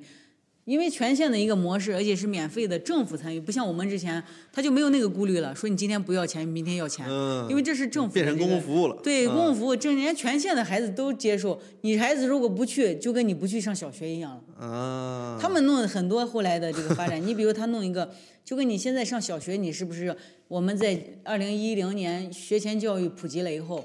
那你要上小学，我们就是这些孩子都要上幼儿园吧？你的孩子如果没有上，你就会影响了嘛。嗯，但是他现在你看，比如宁陕当时弄得很好，就他在养就是养育中心毕业了以后，也弄一个类似于一个毕业证，然后你去了多少次，还上面都有。哦，他这个东西，他可以在幼儿园的时候，因为他们是全县覆盖嘛，那你上来的孩子，就是我还可以看你接触了多少次一对一的亲子活动，然后去了多少次养育中心，他幼儿园的这个反应也都很好，然后发现这个参加这个来的多的这些孩子的这个发展都很好，嗯他，们都很受欢迎，对，所以这个就是一个正规的人。慢慢的，如果你这个做得好，那这个宁陕他要求，那真的每个孩子都必须接受零到三的这个养育中心，你才能上幼儿园。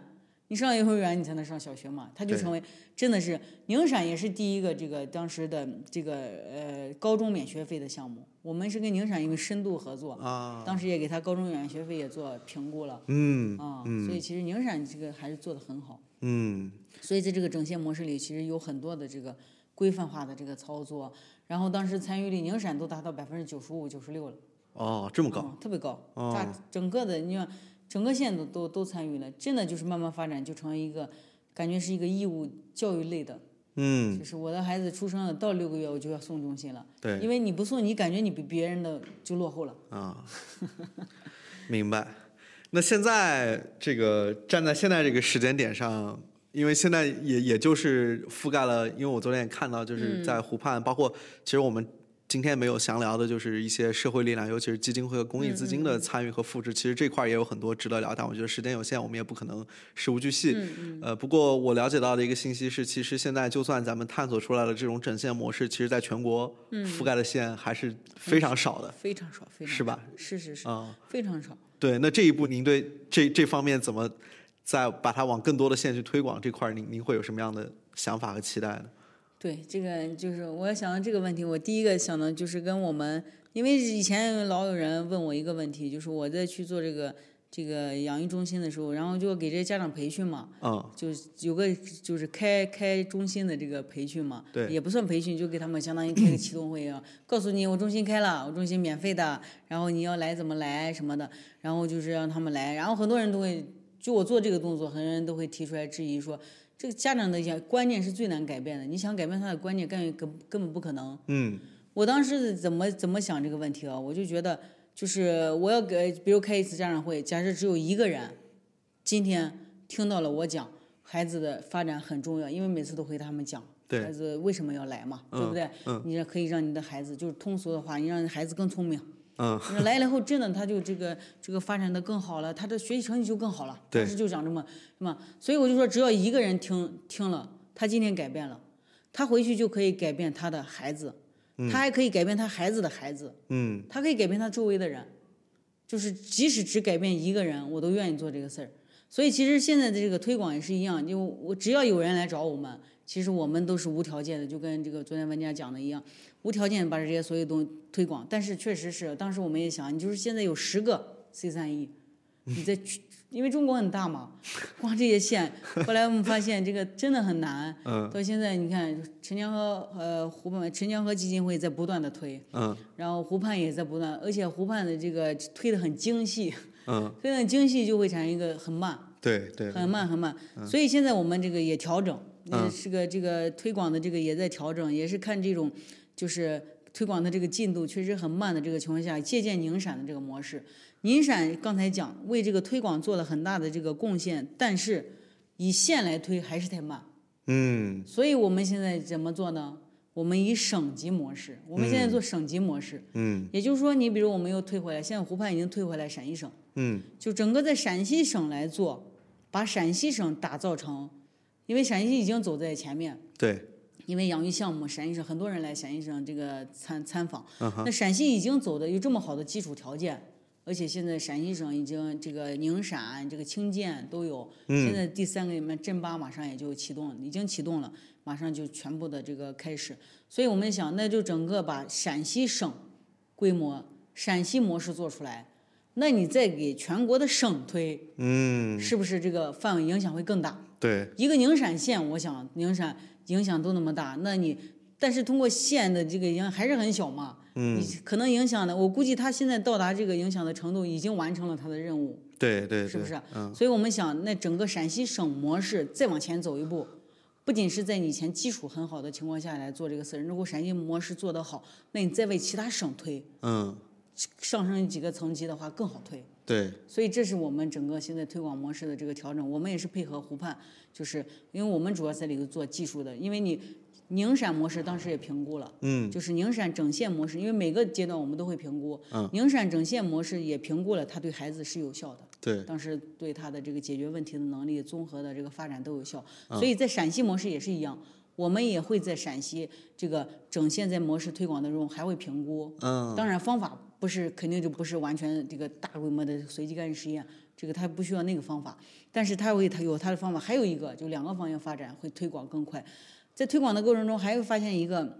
成本还是很高，嗯。因为你推过的时候，你要国家拿出来那么大的钱这个来推，它还是有压力，对，所以我们在想还得简化模式，嗯。这也是马上陕西在推的过程中，一个是撤回来陕西来做陕西模式，还有一个就是我简化成简化这个模式。上次好像跟您汇报过，就是把这个模式再简化，再减少成本。因为其实现在看推广过程中，成本最高的还是人员成本，嗯因为你要把这些人要整个然后，而且你覆盖的孩子越多，你需要的人越多。对，所以这个情况下，我们就是在简化方案，在简化，把它算到，你可以当然要保证质量嘛，嗯。保证促进孩子的发展的这个基础上，让他成本最低，嗯。在优化模式。嗯。这就是我们未来反正现在跟湖畔希望一起来探索的，嗯。做陕西模式，再做简化版的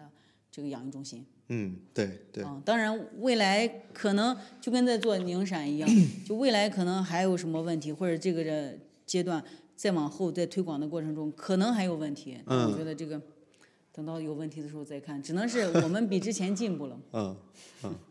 特别好，我我我我是今天，因为我我对养鱼项目虽然其实已经关注很久，也有很多了解，但今天听岳老师说很多细节，我觉得对我还是，呃，很打动我。就我说实话，我真的觉得非常难得啊！就是我觉得作为一个经济学者，呃，关注教育、关注健康，然后关注儿童早期发展，是吧？然后要当企业家去运营这个中心，要去这个当包工头，这个然后快递员，然后要回来写文章，然后又要想着怎么去做政策倡导，怎么跟公益组织合作，可能还要去筹款。啊，管理团队，呃，怎么替政府解决政策？我觉得这里事无巨细，要特别特别难。然后我觉得，呃，您包括整个陕西师范大学教育实实验经济研究所这个团队，我当然这个团队其实我提及很多次，我非常非常欣赏，非常非常佩服。我觉得就是为了解决一个社会问题，能看到你们做的这个努力是这么的全面多样，然后真的是一步一步把事情往前推进，同时在这个过程里还非常关注我们的科学事实，它对就最终解决这个社会问题。帮助到受助者到底有没有用，以及怎么大范围的去把这个事情推广？我觉得就是您的这个案例真的给了一个非常非常好的样板。就我们之前一直也说嘛，就是说学者能够提供一个循证的有效的解决方案，然后公益组织能参与进来去配合这个方案去打磨模式，并且看看怎么能让政府接过去把一个这个事儿做成一个基本公共服务，其实就是一个。呃，所谓的我们这个公益组织第三部门或者学术组织怎么联动，去为政府探索出一个创新的方案，然后把它变成一个辐射到全国的呢？我觉得真的觉得就是养育未来这个项目。之后我们也可以把这些信息、一些文章贴在我们播客的那个 show note 的地方，大家可以再去再去看啊。但我真的是觉得真的特别好。然后我呃，虽然说感觉已经做了很多了，但其实能看到前路还是很长。当然，我我昨天在那个会上也说，我觉得呃。这个跟其他各种各样的社会问题的解决方案相比，我觉得就在儿童早期发展这个领域，呃，因为有像岳老师这样的老师，还有各种政府官员、公益组织、各种学者多方位的参与，其实我觉得已经是在各种社会问题和解决方案里做的非常非常突出的一个了，啊，所以真的非常非常感谢岳老师，我觉得 真的是特别难得的工作，特别好的分享啊。我最后问你一个比较私人的问题啊，就是。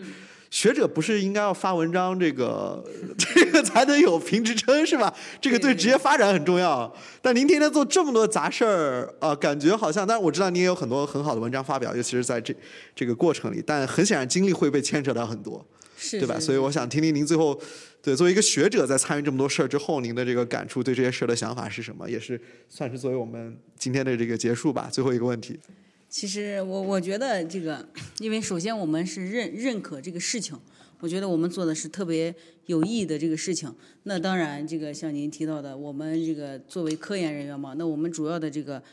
这个这个工作跟任务还是要发文章，这个做项目。但我觉得这个完全不冲突，就是真的是不是就时间上的这个安排跟协调的这个问题。嗯，也就是说，他就是因为有这么多项目，我觉得整个我们团队都是一样的。也就是完全是不是一个互斥的？就因为我做了这么多项目，我对这个农村的这个理解，对这个问题的这个理解，它其实是有利于我在文章的写作的过程中讲我的这所有的这个故事，讲我文章的这个思想跟我的结果的理解，我觉得都是有有有利的。当然，就您说的时间上，我肯定是因为你觉得这个事情很有意义吧，所以你会花很多时间来做这个事情。嗯，但是。写文章的这个时间，我们还是能保证的。而且我觉得它真的是一个互相促进的这个过程。它，我觉得做这个事情不仅就是可以对一个学者的这个学术，在我们整个我起码观察我们团队，因为我们团队每一个老师都做很多实操性的这个项目，他们对他的学术不仅没有让他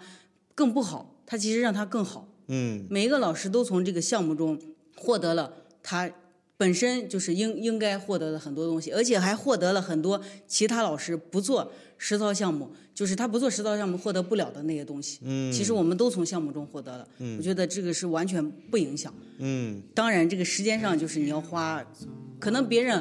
只花这个，别人只花他们工作的这个时间就可以做好学术。我们就是要花工作的时间，跟我们额外的一些可能休息的时间。嗯，比如我们现在是周日下午三点，这个 岳老师昨天的会议是在周六，然后早上又在开会，然后周日下午跟我坐在这录这个播客，嗯。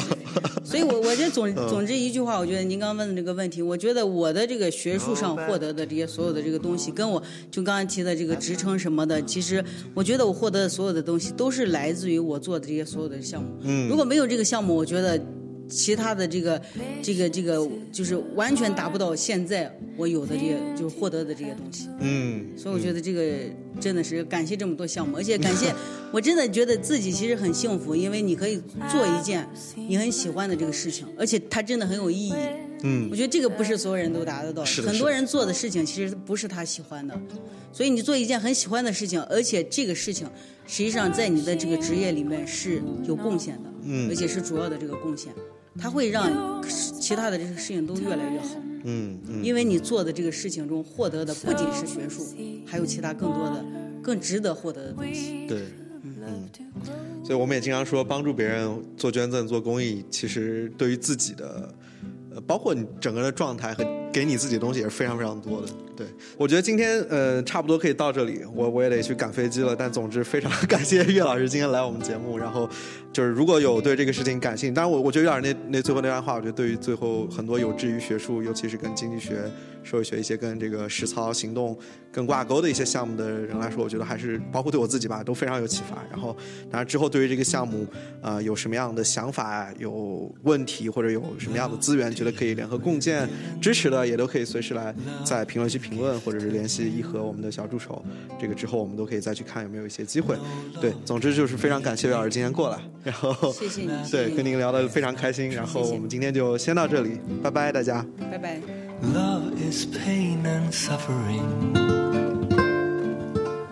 Love can be a lonely thing. Once you know that magic. Who can live without it?